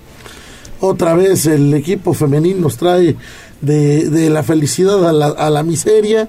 Lamentablemente, en esta visita que efectivamente no se antojaba tan complicada, se acaba llevando otro batacazo y bueno, pues vamos a ver cómo camina un equipo que tuvo tantos cambios, tantas eh, variantes que realmente lo deshicieron y lo volvieron a armar, pues bueno, parece que así tampoco camina. A lo mejor voy a decir una barbaridad, Mario Neto, pero ¿qué diferencia del deporte femenil en Europa? Acabo de ver esta final de Eh, la, de Inglaterra la y eu- Alemania. de la Euro femenil. Oye, qué bien juegan, mejor que muchos equipos varoniles, ¿eh? Sí, claro, Son tienen muy años buenas. luz de diferencia. Obviamente el fútbol femenil en Europa tiene un apoyo enorme desde hace muchos años, tiene clubes muy importantes, Ligas profesionales. tienen ligas profesionales, tienen la Salarios Champions competitivos. tienen la Copa de la Copa de la Reina en España, por Claro. ejemplo.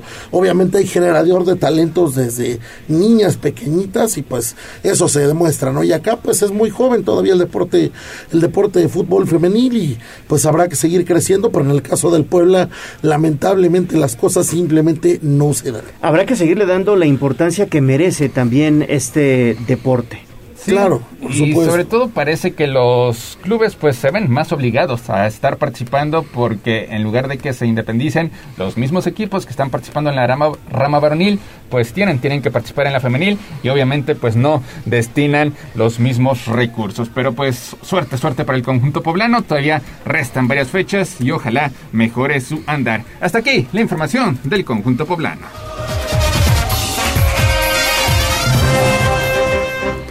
Vámonos con la Liga MX. América y Chivas simplemente no levantan en este torneo y hoy tendrán que jugar partidos, pues no de carácter oficial. Es un preámbulo de lo que será la Leagues Cup que ya para el 2023 pues tendrá validez eh, clasificatoria hacia la Liga de Campeones de CONCACAF. Hoy es un ensayo, el América enfrentando al LAFC. De hecho ha mencionado que va con suplentes, mientras que las Chivas ante Galaxy. ¿Qué tanta importancia hay que tomar estos compromisos? Que pues se estarán llevando a cabo allá en Estados Unidos. Pues lo mismo, son partidos moleros para llenar el estadio y vender boletos. Tanto América como Chivas seguramente van a jugar con, con equipos eh, B, van a jugar con jóvenes. Lo mismo harán los equipos norteamericanos que se encuentran justo en medio de su liga. Entonces, pues vaya, eh, no, no espero mucho a nivel futbolístico, espero mucha gente en los estadios nada más y bueno pues un preámbulo de una copa que ahora se utilizará para, pa- para calificar a la Copa de Campeones pues vaya, vaya cosa y vaya disparate donde todo, todo sigue siendo me llevo a los equipos mexicanos para vender boletos allá. Sí, son copas para atraer dólares, para atraer muchos, muchos dólares. Ahí está el dinero, ayer lo mencionaba Chelis, ahí está ya la lana, ahí está ya el dinero. ahora que hagan funcionar bien a los equipos, porque regresan a, sus participaciones de liga, de la Liga MX en este caso. Y, donde tienen presión los donde tienen presión, exactamente. Y, y, no funcionan de la misma manera. Ahí está el tema, no, no. Eh, América se metió a estos compromisos a jugar contra el Real Madrid y a, jugar contra eh, Chelsea, Manchester City. y, todo esto. Y Chivas se mete a estos torneos internacionales en la situación en la que está hoy Chivas, pues obviamente les cuesta físicamente, les cuesta los viajes, les cuestan los vuelos, regresa el equipo de América y acaba teniendo otro descalabro en la Liga MX, ahora se vuelven a ir de viaje otra vez, a lo mejor el técnico no va a meter a los, a los estrellas, pero los estrellas tienen que hacer el viaje por contrato y entonces pues siguen pagando físicamente, siguen pagando en cansancio estas decisiones que toman, que toman las directivas y pues por eso América está como está y por eso Chivas también va a pagar las consecuencias de esto. Y pierdes, pierdes días de entrenamiento, días de preparación para el compromiso de este fin de semana. Se espera que este día arribe Ramiro Funas Mori, eh, refuerzo del conjunto de Cruz Azul para lo que resta del torneo Apertura 2022, mientras que en Pumas,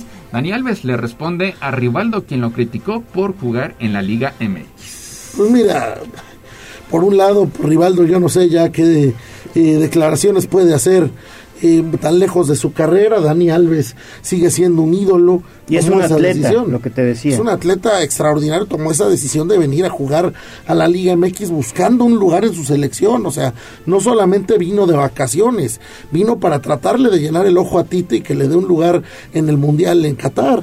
Entonces, pues creo que además eh, eh, los dos partidos que en los que ha participado lo ha hecho muy bien. Titular. Ha, sido titular. Y aguantó. primer partido, él, él, él da la, asistencia para empatar el juego. Entonces, pues vaya, no, no lo veo nada mal. Oye, pero también hay que recordarle a Rivaldo que en México jugó Ronaldinho ya en el ocaso de su bueno pero vino, a los antros pero vino. Bueno Ronaldinho en su momento estuvo aquí Piojo López estuvo Van Van Zamorano. Estuvo Bebeto. Estuvo Bebeto sí estuvo el buitre butragueño Sí, estuvo, estuvo evidentemente también. Sí, lo único que reclama es que Dani Alves pues todavía está peleando por un lugar para Qatar, a diferencia de los jugadores que se han mencionado que prácticamente ya vinieron en el ocaso de su carrera para ponerle punto final este a su trayectoria, pero todavía Dani Alves pelea, pelea por un lugar para estar con Brasil, que es candidato para conquistar una Copa del Mundo, algo que no sucede desde 2002. Ya son 20 años donde Brasil no puede ganar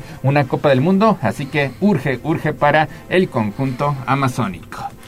Claro, vaya, de, no hay nada que reclamarle a Dani Alves. Para mí, lo que está haciendo el jugador brasileño es heroico y aparte está levantando unos Pumas que pues, prácticamente viene a revivir sus ilusiones y, a revivir las ganas de un campeonato para un equipo universitario que tuvo varios años complicados. Entonces, pues lo que hace Dani Alves es grande y nada que, nada que, que reprochar y menos que criticar. Al contrario, es algo de admirar mucho. 7 de la mañana con 58 minutos. Hasta aquí la información del fútbol mexicano.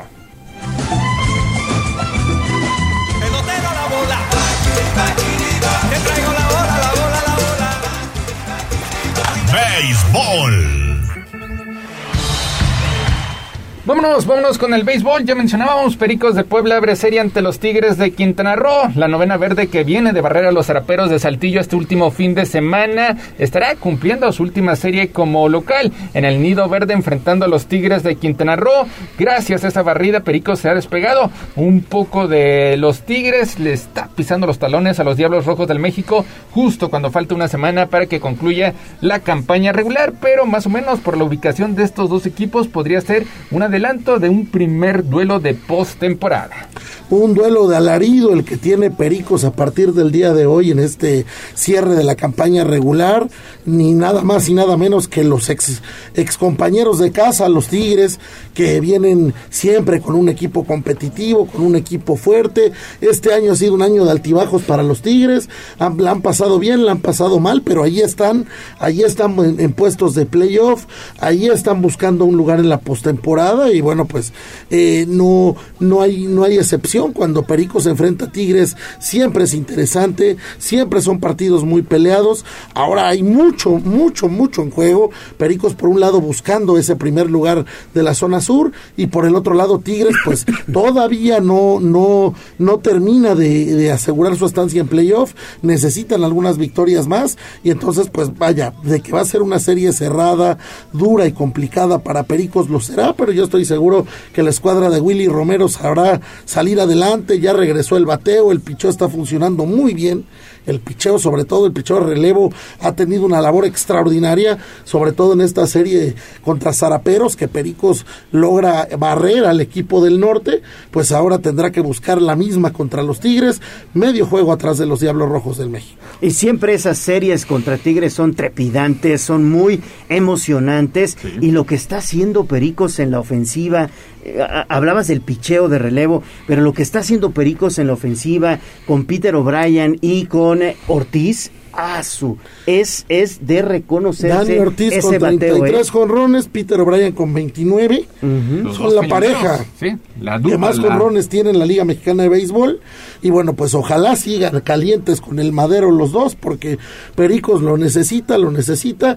En una serie que además se ha vuelto uno de los clásicos jóvenes de la Liga Mexicana de Béisbol. Desde que los Tigres se vinieron a jugar a Puebla, se ha vuelto uno de esos duelos que siempre llaman la atención, que tienen mucho morbo. Y pues viene gente que apoya a los Tigres, además. ¿eh? Siempre hay afición de los Tigres aquí en Puebla. Hay gente que por nostalgia se quedó con los Tigres. Entonces, pues hoy habrá partido cerrado, hoy, mañana y pasado. Hoy siete y media de la noche, mañana siete y media, el jueves siete de la noche. Hoy partido de siete entradas. Hay que aprovechar también eso. Uno regresa tempranito a casa, ya después de su semita y de su cerveza para dormir bien. Entonces, pues vaya, invitar a la afición. Sí, eh, tribuna, ¿ya se acabaron los boletos? Ya, nos queda, nos queda solamente uno, así que en el resto del noticiario, pues sigan, sigan participando. Nos queda solamente un pase doble para que asistan. Este y quien no se lo haya ganado, que, que vaya y que apoya a los pericos. Ahorita es justamente cuando los pericos nos necesitan. Y parece que la lluvia los va a dejar jugar, ¿eh? 28% de probabilidad de lluvia para este día. Eh, sería, creo que uno de los el primer año que no se cancela un juego por lluvia. partido que se haya en este año no se canceló un solo partido por lluvia aquí en Vamos bien. Restan tres compromisos. Braulio Torres Pérez es el pitcher anunciado por parte de los Pericos de Puebla que ya ganaron la serie allá en Quintana Roo en el pasado mes de julio, así que buscarán hacerlo por primera ocasión desde el 2019, la última vez que Pericos ganó una serie a los Tigres aquí en la Angelópolis. Tigres viene apenas con una victoria en sus últimos siete compromisos, se ha metido en una inercia negativa, situación que querrá aprovechar. ¿Tigres ya anunció abridor? Todavía no anuncia abridor, está todavía este pues viendo, viendo modificaciones porque se metió en esta racha negativa, así que está haciendo algunos ajustes en cuanto a sus lanzadores. Bueno, Pericos viene con el zurdo mexicoamericano que ha tenido una muy buena campaña. Sería el último juego de Braulio Torres Pérez aquí en el estadio, bueno, el último juego de temporada regular aquí en el estadio Hermano Cerdán, ya pensando en lo que serán estos playoffs que inician pues ya la próxima semana próxima semana, así que estaremos al pendiente. Pericos de Puebla ante Tigres de Quintana Roo y posteriormente el fin de semana ante Olmecas de Tabasco. Pues Gallo Mario, hasta aquí llegamos con la sección deportiva. Pues muchas gracias a los dos. Muchas gracias Gallo, gracias Neto, gracias al auditorio y bueno pues nos seguimos viendo el día de mañana. Que tengan muy buen día. Gracias, pausa y volvemos. Esto fue Tribuna Deportes. Síguenos en nuestras redes sociales. Twitter, arroba Tribuna Deportes. Facebook, Tribuna Deportes Oficial. Vamos a un corte comercial y regresamos en menos de lo que canta un gallo. 95.5 FM, 12.50 AM. Frecuencias magníficas. Escúchanos. Seguimos con el gallo de la radio. ¿Por dónde sí y por dónde no? Accidente. 8 de la mañana con 6 minutos. ¿Qué te encontraste en el periférico ecológico? Adelante, David.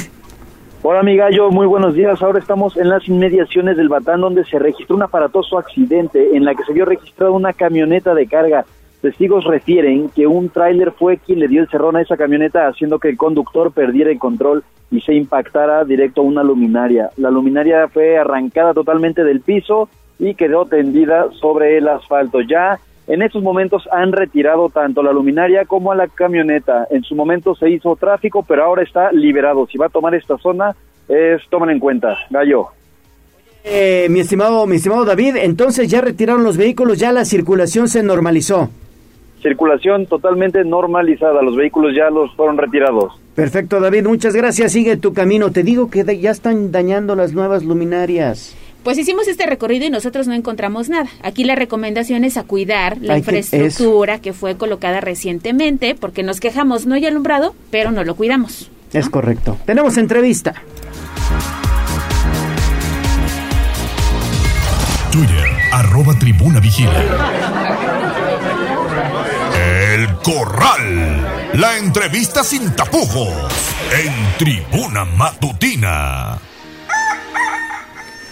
8 de la mañana con 7 minutos y es un gusto saludar en el estudio de Tribuna Matutina al diputado federal Mario Riestra Piña. ¿Cómo estás mi estimado Mario?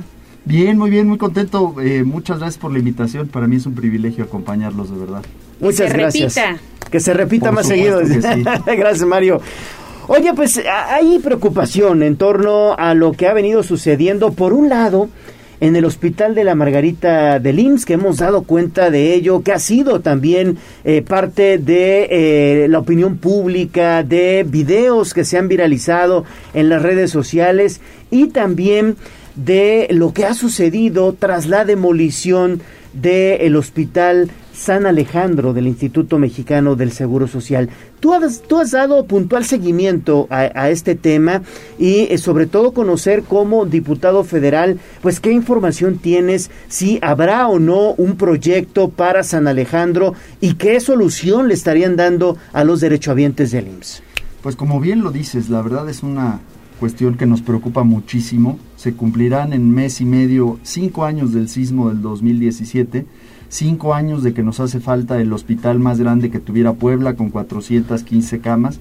Y la reflexión que hacemos, más allá por supuesto de eh, los ladrillos, el concreto, eh, el mobiliario, la reflexión que hacemos es cuántas vidas se pudieron haber salvado si hubiéramos podido contar con ese nosocomio que era el más grande del país, del IMSS, y además teniendo en cuenta que en este periodo pues hemos vivido la la pandemia más importante que nos ha azotado a nuestra generación, donde los demás hospitales estuvieron saturados.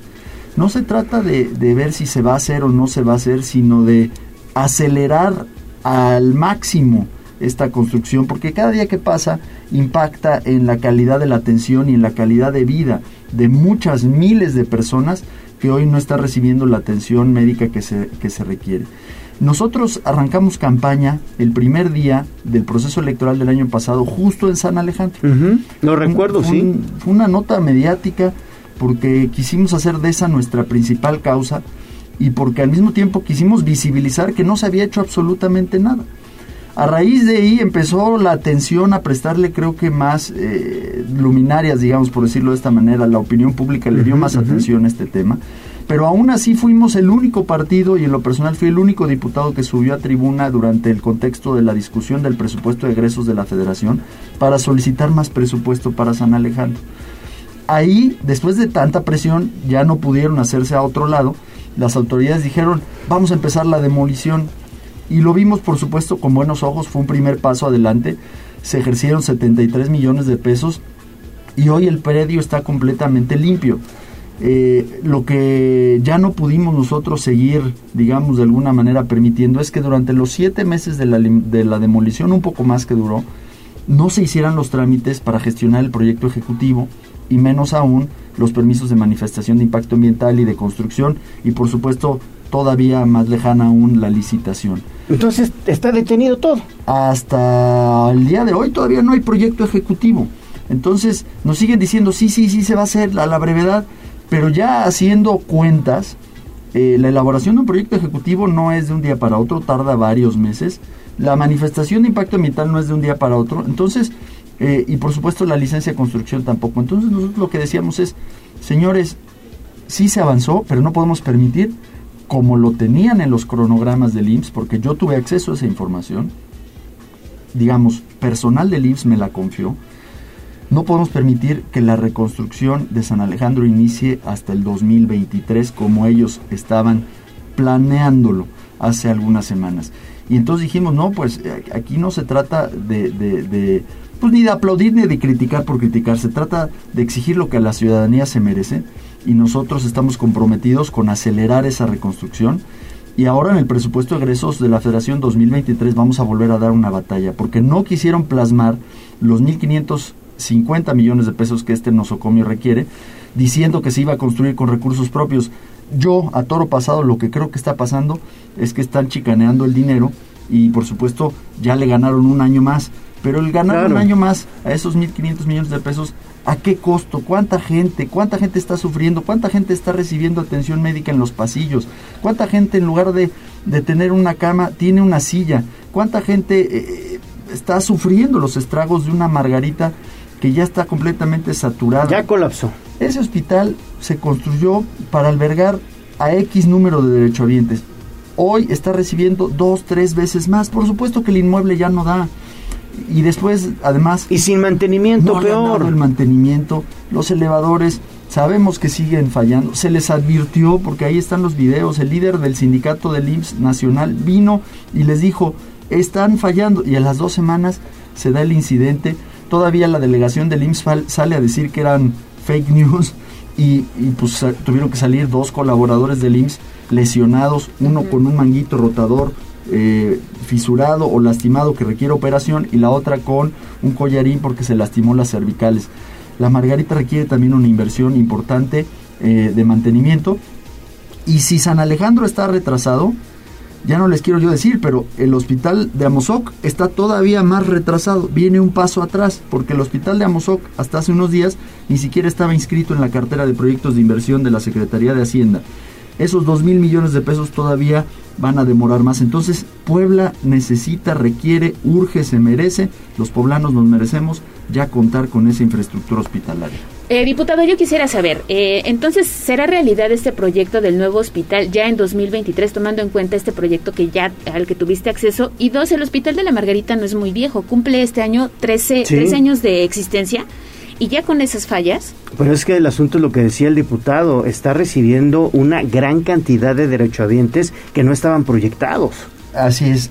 El, Hospital San Alejandro se tiene que hacer. En el informe de avance de actividades del director general del IMSS de este año, ahí lo vuelven a comprometer, pero como yo les decía, hay lamentablemente funcionarios insensibles que están retrasando para darle la vuelta a esos recursos para otras cosas que ellos consideran de mayor eh, prioridad. No hay cosa más prioritaria para la salud de los poblanos que atender San la Salud, la salud.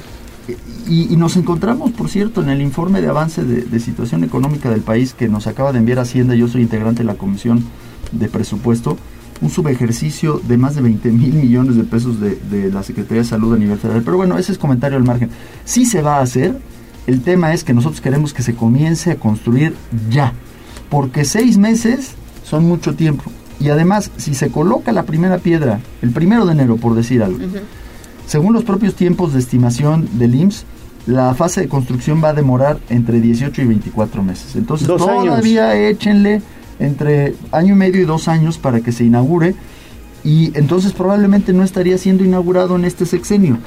Eh, eso no lo podemos nosotros aceptar. Cuando en otras latitudes vimos que en una semana se construían los, los hospitales, Aquí deberíamos de haber utilizado los 7, 8 meses de la demolición para hacer todos los estudios y entonces ya estaríamos habiendo avanzado y ya tendríamos eh, 3, 4 meses de construcción. Ahora, la Margarita ciertamente eh, no es tan viejo, eh, pero se le está dando un uso muy, muy rudo y no se le ha dado el mantenimiento. O sea, ahí sí acusamos, eh, pues omisiones porque no se le invirtieron según el IMSS 20 millones de pesos, pero requiere eh, la Margarita muchos más.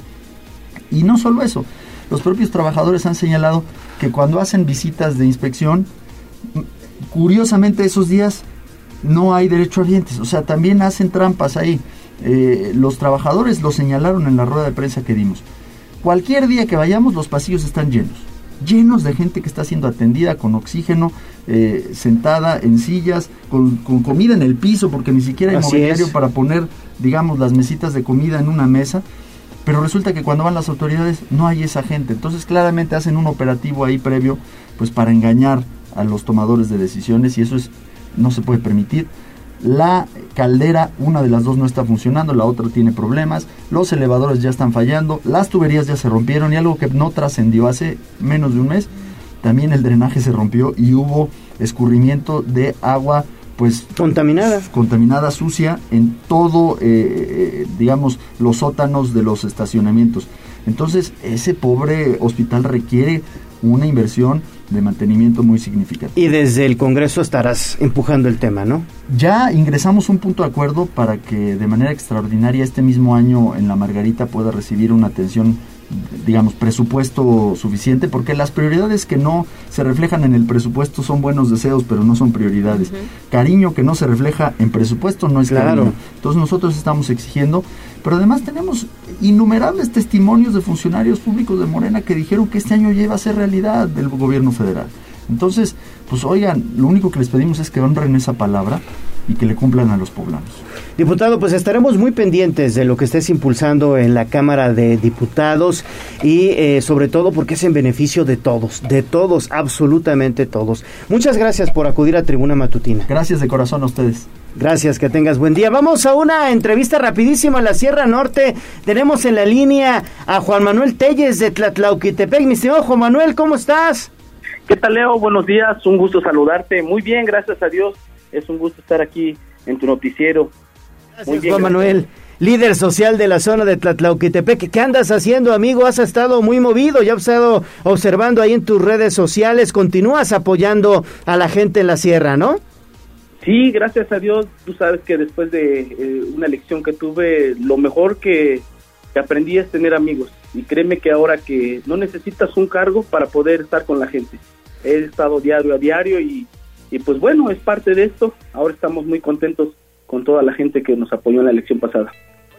De la mano con ellos, ¿qué tipo de proyectos estás impulsando para el bienestar justamente de los habitantes de esa región de Tlatlauquitepec? Que hay que decirlo, mi estimado Juan Manuel, es uno de los pueblos mágicos. Sí, claro. Fíjate que primero que nada, pues estamos, yo que estoy todos los días en las comunidades, pues han dejado olvidado mucho la salud, eh, he estado caminando y estoy viendo las casas han estado olvidadas y, estamos haciendo proyectos para poderlos ayudar en medicina eh, un poco, ¿no? O sea, no soy gobierno, pero proyectos a, futuro. Yo fui director de obras en Cuezalan y créeme que traemos la experiencia para poder bajar muchas cosas. Eh, estamos viendo algunos temas de seguridad, eh, que la gente necesita mucha seguridad, seguridad aquí en Tlatlauqui. Eh, proyectos donde tengamos unos arcos de seguridad y pueda estar seguro Tlatlauqui. Pero bueno, todo eso en su momento, gestionando y tocando puertas con muchos amigos, se van a poder lograr muchas cosas eh, en Tlatlauquitepec. Oye, Juan Manuel, me dice aquí Ale Bautista que cuando envías unos tecloyos. Cuando gusten y sé copita y un aguardientito, ahí, eh, te los llevo con mucho gusto. Eh, ya saben que aquí en Tlatlauqui tienen las puertas abiertas. El Yolispa es buenísimo, ¿no? No, pues ¿qué te puedo decir? Cada vez que viene el turismo aquí en Tlatlauqui, pues lo primero son los flayoyos y, el yolispa. Sabes que eh, conoce la zona y, eso, eh, la gastronomía es riquísima aquí en Tlatlauqui. Y hay un consomé también que sabe riquísimo. Ah, mira, hay dos. Eh, primero hay uno que son los menuditos. Ese. De no, excelente. ¿eh? Cuando gusten, aquí tienen su casa y, y pues preparamos. También están los menudos de borrego, pero pero lo tradicional son los menuditos de pollo. Sí, estamos aquí en la colonia La Paz. Ah, con mucho gusto. este, a, ver si, a ver si llegan. Pues mandamos, manden un Uber y con gusto. Ah, bueno. bueno, mi estimado Juan Manuel, siempre es un gusto saludarte, amigo, y gracias por, por llamarnos esta, esta mañana a Tribuna Matutina. Claro que sí, ya saben que tienen un amigo aquí en Tlatlauqui, estoy a sus órdenes. Muchas gracias. Vamos a una pausa y regresamos con más, no se vayan. Facebook, Tribuna Vigila. WhatsApp, 22 23 90 38 10. 95.5 FM, 12.50 AM. Frecuencias magníficas. Escúchanos. Seguimos con el gallo de la radio. WhatsApp 22 23 90 38 10. Seamos mejores ciudadanos. Paren bien la oreja y reflexionen. Es la colaboración de Abigail Baez. Estamos de vuelta cuando son las 8 de la mañana con 24 minutos. Es un gusto saludar en el estudio de Tribuna Matutina a Abigail Baez, una colaboradora de cabecera, la verdad. ¿Cómo estás, Abi? Buenos días, muy bien, Leo, muy bien, Ale. Buenos días, Abi, como siempre ya, martes y con el gusto de escucharte. Muchas gracias. Oye, hoy con un tema bien interesante, sobre todo en torno a, eh, pues, eh, el comportamiento ciudadano, de cómo se ha venido modificando eh, y que de alguna manera puede desencadenar en situaciones trágicas como las que vivimos la semana pasada en este lamentable accidente allí en la 23 Sur y 23 Poniente. ¿Cuál es la lectura que tú tienes en torno a, esta situación desde el punto de vista de la gente, de los ciudadanos, de las personas? Claro, fíjate que me siempre tratamos, ¿no? En este, en estos espacios hemos tratado de eh, hacer alusión a algo que se llama gobernanza, que es la articulación de la sociedad organizada con el gobierno, actores estratégicos de la misma sociedad ciudadanos que no habitantes, como ya lo hemos dicho, que eh, la ciudadanía es ejercer esta parte de ser partícipe de la sociedad, ¿no? Y el habitante parece como que nada más se ocupa de, de lo que pasa dentro de su espacio y no se involucra, ¿no? Entonces, eh, en ese sentido yo creo que tiene varias aristas este caso, entre ellas, como bien lo, lo requieres, es la parte ciudadana, ¿no? El, el hecho de que un una persona no esté cumpliendo con las reglas para poder conducir de manera correcta, de manera segura para todos, porque al parecer seguimos en un pensamiento muy individualista, ¿no? Es yo primero tengo que llegar, yo primero tengo que pasar. Eh, entendemos todos, porque como ciudadanos sabemos que estos conductores del transporte público tienen muchas presiones de tiempo, de cuotas, de, de cuentas, ¿no? Como les llaman ellos sin embargo, pareciera que tenemos un pensamiento ilógico, Leo, que es como, ¿qué es más importante entonces? ¿Qué es más importante? ¿Cumplir el horario, cumplir la cuenta o resguardar tu seguridad jurídica? Tu vida. Y de la de los pasajeros. Exacto, si seguimos pensando en individualismo, bueno, ¿por qué estos choferes no consideran que su seguridad jurídica, es decir, su libertad, es importante, ¿no? porque pareciera que el pensamiento que, se tiene en conductores como este no les interesa las vidas que llevan, no les interesa las personas con las que puedan cruzarse en el camino, pero tampoco piensan en ellos mismos, en su seguridad jurídica, ¿no? Esto ya nos llevaría a algo más amplio, Leo. El hecho de no saber cuál es tu marco jurídico en cada trabajo que tienes. Es decir, eh, nuestros compañeros, ustedes, los periodistas, que son una parte fundamental dentro de la sociedad para poder comunicar todo lo que sucede, eh, si no resguardan su seguridad jurídica eh, y si no se actualizan en estos tiempos, ¿cuál es tu marco jurídico como comunicador?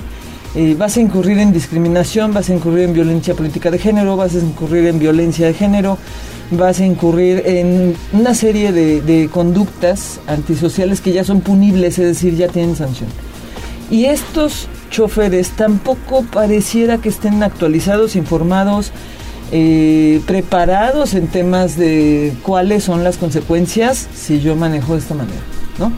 Pareciera que solo saben que si hay algo que pasa que es grave, se tienen que ir. Sí, pélate, ¿no? Así como este, ¿no? que ahorita, hasta donde yo sé, sigue prófugo. Sí, no ha sido detenido. o el de la 45 que ocurrió en Avenida Las Torres y la 11 Sur, ¿no? Que iba con eh, cierto grado de alcohol. Ah, sí, claro. Y que así se subió al volante, ¿no? Se subió a conducir la unidad Tercer grado de alcoholemia. No, imagínate, ya es como demasiado... Eh, eh, recordemos que lo que hace el alcohol en el volante, pues es disminuir la percepción de varios sentidos y además el sistema músculo-esquelético no tiene la misma coordinación, ¿no? Bueno, entonces, a eso, a eso es a lo que hablamos entonces ya de manera más general. ¿Qué quiero decir con esto? ¿Cómo se están revisando los controles para ver a quién le doy una unidad? ¿no? En primer lugar. Una licencia. Una de, en principio lo platicábamos con otras personas, una licencia, ¿no? ¿Cuáles son las restricciones?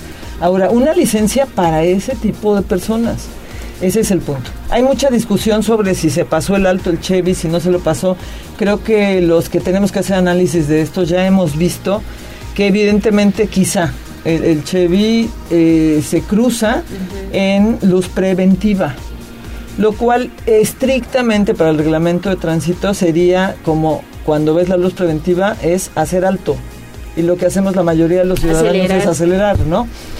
Sin embargo, la velocidad en la que cruza el microbús te deja claramente que aunque él hubiera tenido el verde, que aunque él hubiera tenido cualquier otro color del semáforo, la velocidad era sumamente inapropiada con personas a bordo, ¿no? Aunque no lo fuera, pero muy inapropiado. Entonces, ¿cuál sería el cierre de esto? Una, sí como ciudadanos, hay una manera de ejercer la ciudadanía que es, es obligatoria. Ejercer la ciudadanía es exigir a las autoridades la seguridad que nos corresponde. Claro. Porque para eso somos ciudadanos, ¿no? Hemos elegido mediante un voto libre y democrático a cada persona que nos representa y que nos gobierna. Ese es en primer lugar. ¿Qué otra cosa se puede llamar ante la gobernanza? El este tipo de hechos, Leo, son pronosticables. Son pronosticables. Entonces, si son pronosticables, son previsibles. Y pronosticables no estamos hablando de adivinación. ¿sí? Vamos a desambiguar. Vamos a poner un ejemplo. Estando como eh, parte del Consejo Estatal de Seguridad Pública aquí en el estado de Puebla, teníamos claro los eventos de tránsito, los hechos de tránsito que pasaban recurrentemente. Por ejemplo, en ese tiempo... Lo más frecuente, ¿no? Exacto. En ese tiempo logramos identificar que había un día específico en la semana donde atropellaban mm. a un adulto mayor, hombre o mujer, en la 13 Norte y 4 Poniente, o sea, en la esquina de lo que de lo que es el mercado veneciano Carranza. Y por una ruta en específico. O sea, ya se sabía que era algo frecuente. Las razones eh, más puntuales pues obedecen a un análisis ya de, de varios factores para saber por qué en esa esquina, por qué adultos mayores, y eso le corresponde a la autoridad. ¿Qué estaba pasando? ¿Hay algo que vulnera a los adultos mayores en ese momento? ¿Algo que les quite visibilidad?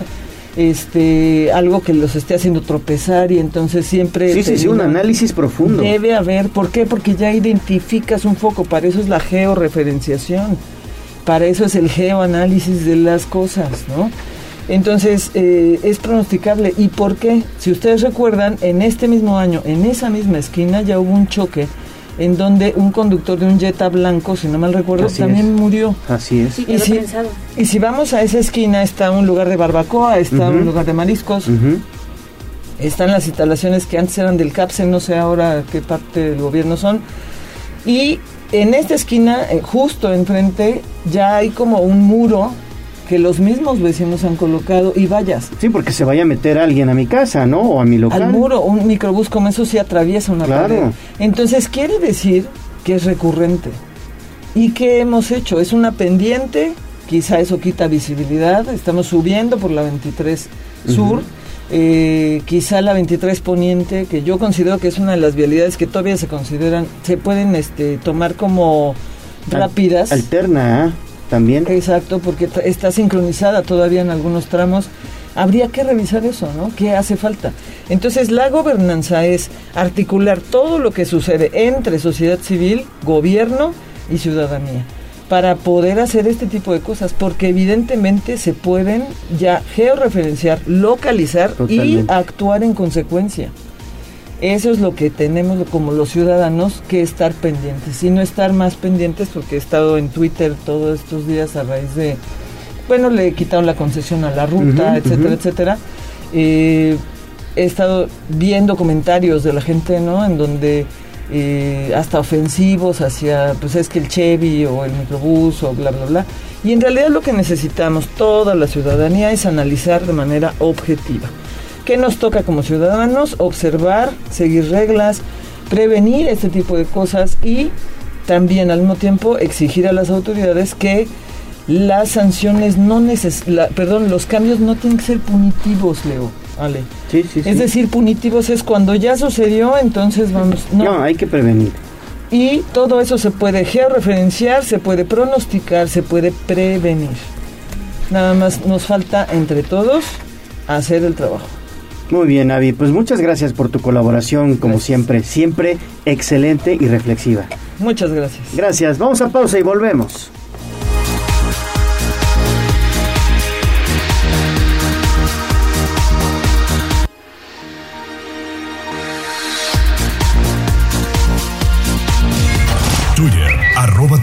Vigila.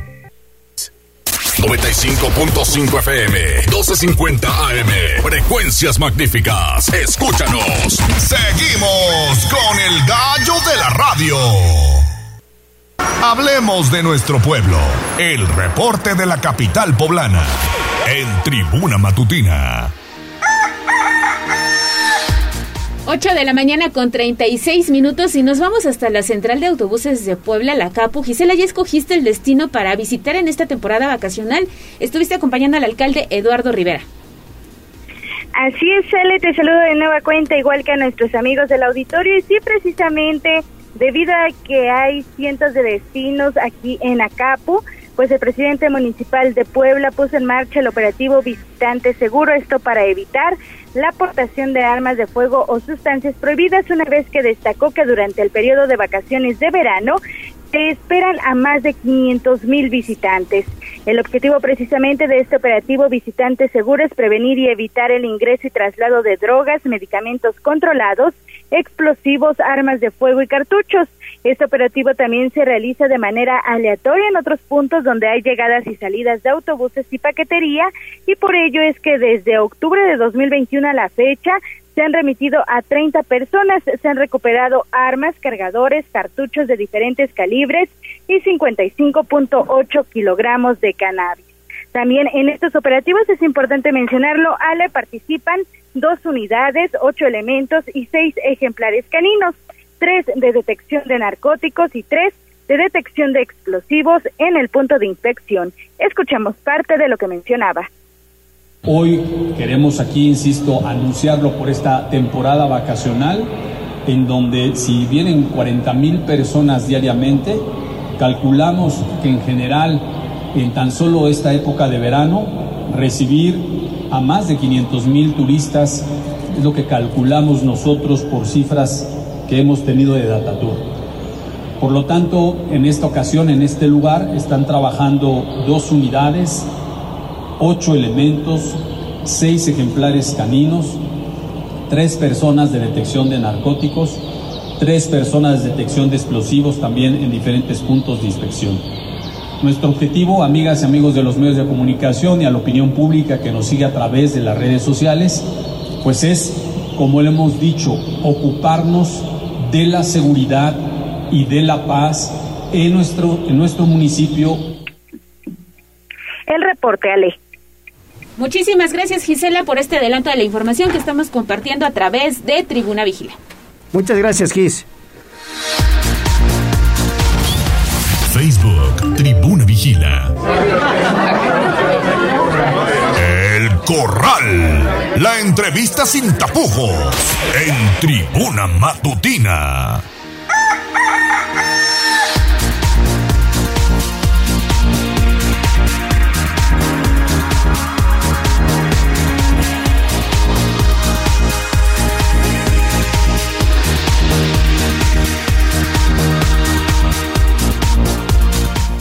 Vámonos con entrevista importante. San Andrés Cholula está preparando la Feria del Queso. Por eso está con nosotros Ángeles Iscoatl, secretaria de Cultura, allá en San Andrés Cholula. Y también José Miguel Porquillo, quien es uno de los productores. Bienvenidos. Gracias. Muchas gracias, Leo. ¿Cómo va a estar la Feria del Queso? Buenos días. Buenos días, buenos días. Vamos a tener esta vigésimo primera edición de la Feria del Queso en Santa María Tonancintla el 5, 6 y 7 de agosto, este fin de semana. Ya este fin de semana. Este fin de semana ya lo tenemos y pues si alguien no ha tenido, no tiene planes para este fin de semana, pues aquí los esperamos. Oye, ¿y qué es lo que tienen preparado para esta Feria del Queso? La verdad es que la zona de, de Tonancintla pues es eh, amplia, vasta en productos lácteos. Sí, les tenemos preparados claramente toda la variedad de productos que generamos en la región. no solamente quesos, también este, variedad de productos derivados de la leche, yogur, este, postres, panes, tal vez eh, también helados, etcétera. Este, pues los invitamos para que nos visiten a conocer todos los productos que les ofrecemos este, este fin de semana y pues también durante todo el año. Un yogur ahorita con frutita para desayunar se antoja, Frutita y granola. qué mejor que venga de esta región de San Andrés Cholula. Pero ¿cuál es el queso favorito de los poblanos o de los que acuden cada año a la Feria del Queso? Bueno, eso es como que difícil de, de Debe haber uno, debe haber uno. Cada quien tiene su En mi caso es el quesillo o el panela. No, pero mu- mucha gente también busca el botanero, ¿no? Con jalapeño y con chipotle. Sí, también tenemos variedad con habanero, ya hemos hecho algunos hasta este quesos dulces, etcétera, que ahorita se, se promueven Quesos mucho. fuertes. Quesos maduros, este, ¿No? de otros animales como la leche de cabra, etcétera.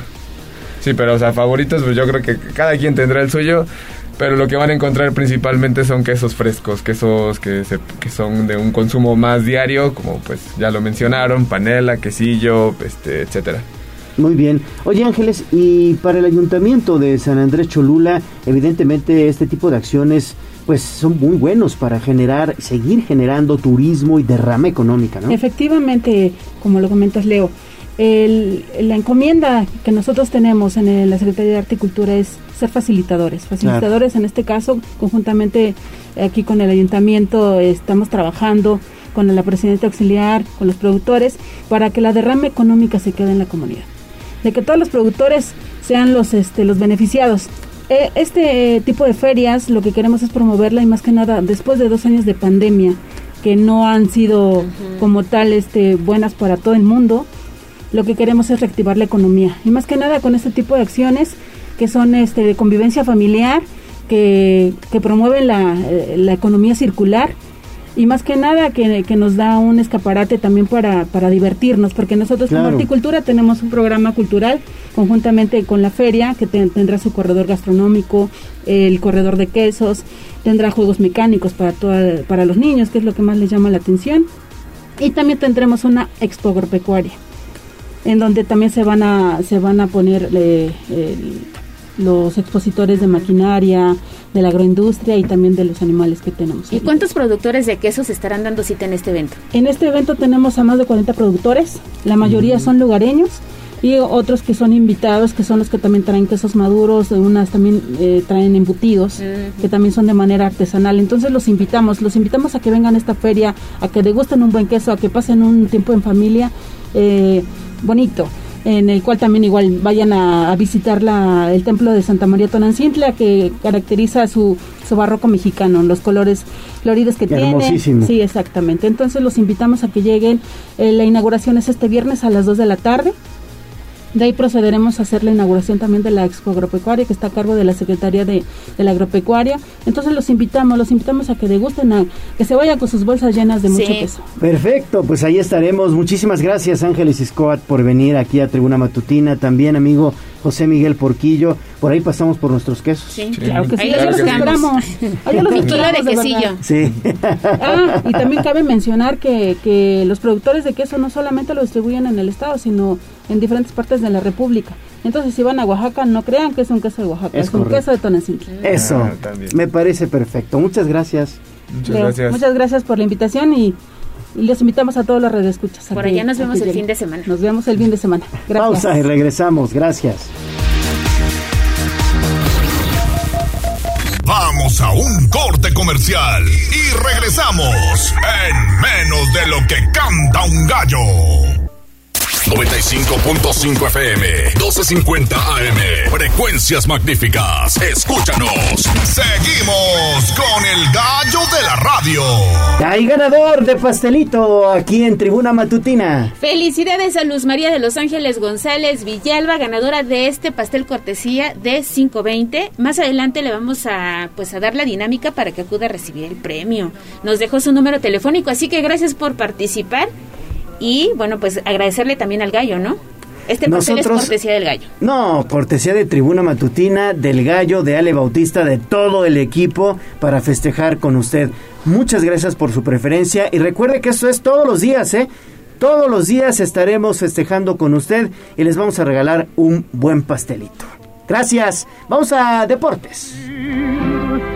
Twitter, arroba Tribuna Deportes. Ya estamos de vuelta, 8 de la mañana con 47 minutos. Tenemos en la línea telefónica al luchador poblano Estigma. Y es que en años recientes, pues la Arena Puebla vio el surgimiento de un personaje que se perfila como ídolo de la afición. Precisamente es Estigma, al que saludamos con muchísimo gusto. Estigma, muy buenos días. Hola, ¿qué tal? Muy buenos días a ti y a todo tu auditorio.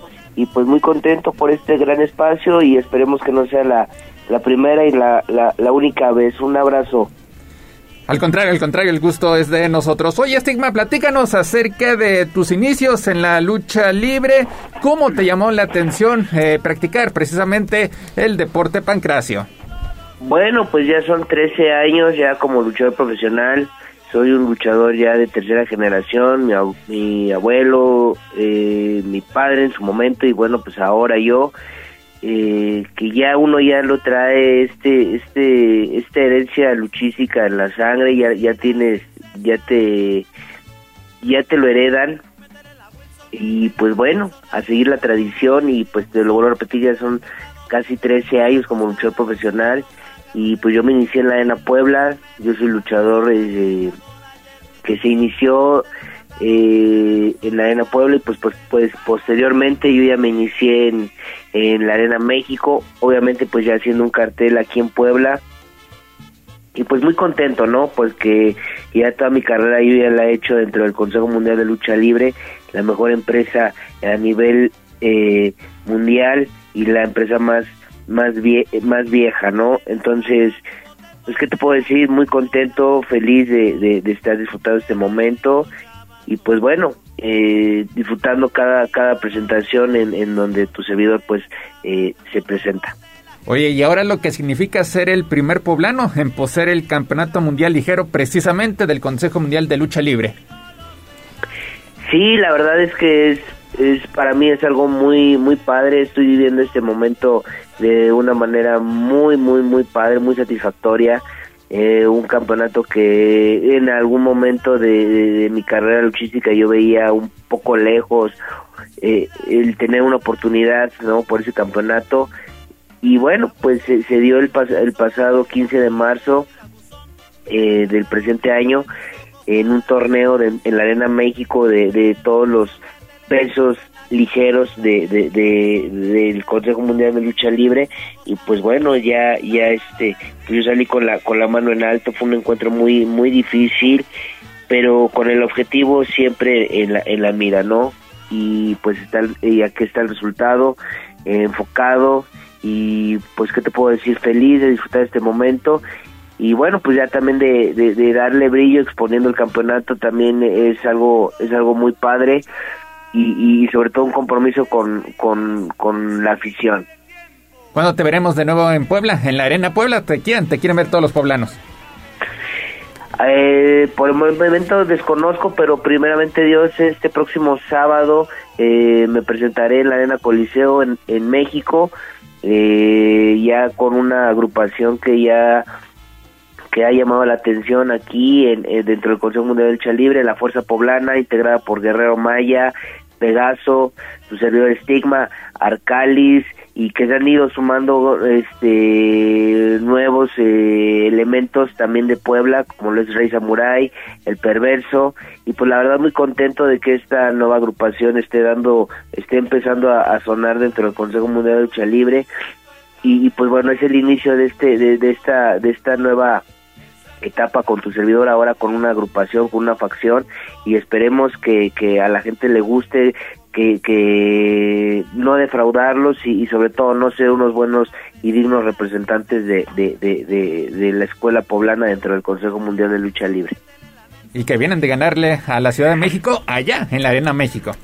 Así es, el pasado martes en un torneo de, de, escuelas la escuela del Consejo Mundial de Lucha Libre en contra de la Fuerza Poblana, te lo voy a repetir, Guerrero Maya, tu servidor, Arcalis, Pegaso, Perverso y Rey Samurai, luchadores ya dentro del Consejo Mundial de Lucha Libre, ya del, del, del roster, apenas los que se integraron fue Rey Samurai y el Perverso, y bueno, pues dimos una gran batalla, creo que les hicimos... Eh, el frente, no, no nos intimidaron, no por ser de la, de la capital, de, de, del roster principal del Consejo Mundial de Lucha Libre, pues no nos intimidaron y la verdad es que creo que fue un excelente torneo para ambas partes y bueno, afortunadamente pues la escuela poblana salió con la victoria y pues son son puntos a nuestro favor, ¿no? Para que para que alcemos es, es la manera de que uno alza la voz para para estar tomando ser tomados en cuenta y,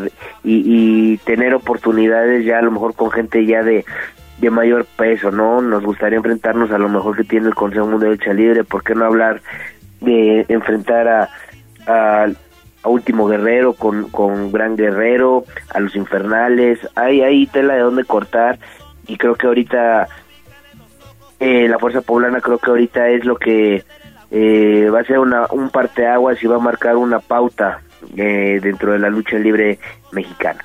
Pues Estigma, muchísimas gracias. Seguiremos en comunicación más adelante. Gracias, que estén bien, un abrazo, saludos.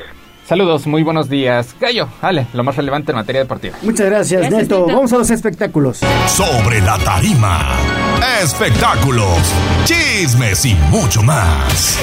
En Tribuna Matutina.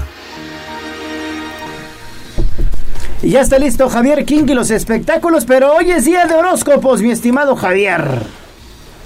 Así es. Bueno, quién sabe porque parece que fue ayer, porque ya parece que es miércoles o jueves, pero, pero aquí estamos. Vamos a, escuchar qué nos deja. A, ver, dale, dale. A ver si alcanzamos a terminar aunque sea uno. ¿Están largos? Pues, ¿qué nos vas a pues decir? Amor, dinero, trabajo. Son 12, imagínate. Arráncate. Pues vamos, vamos a empezar. Es la primera vez que hacemos aquí sección de horóscopos. Entonces, pues a ver qué tal sale. Chicle y pega. Chicle y pega. Pues vamos a empezar con eh, esto, esta sección de horóscopos semanales. O sea, esto va desde ayer hasta el próximo domingo. Entonces, empezamos por el principio que es Aries. Para Aries vienen sorpresas y novedades que pueden llegar pues de nuevas manos que están ahí en tu vida.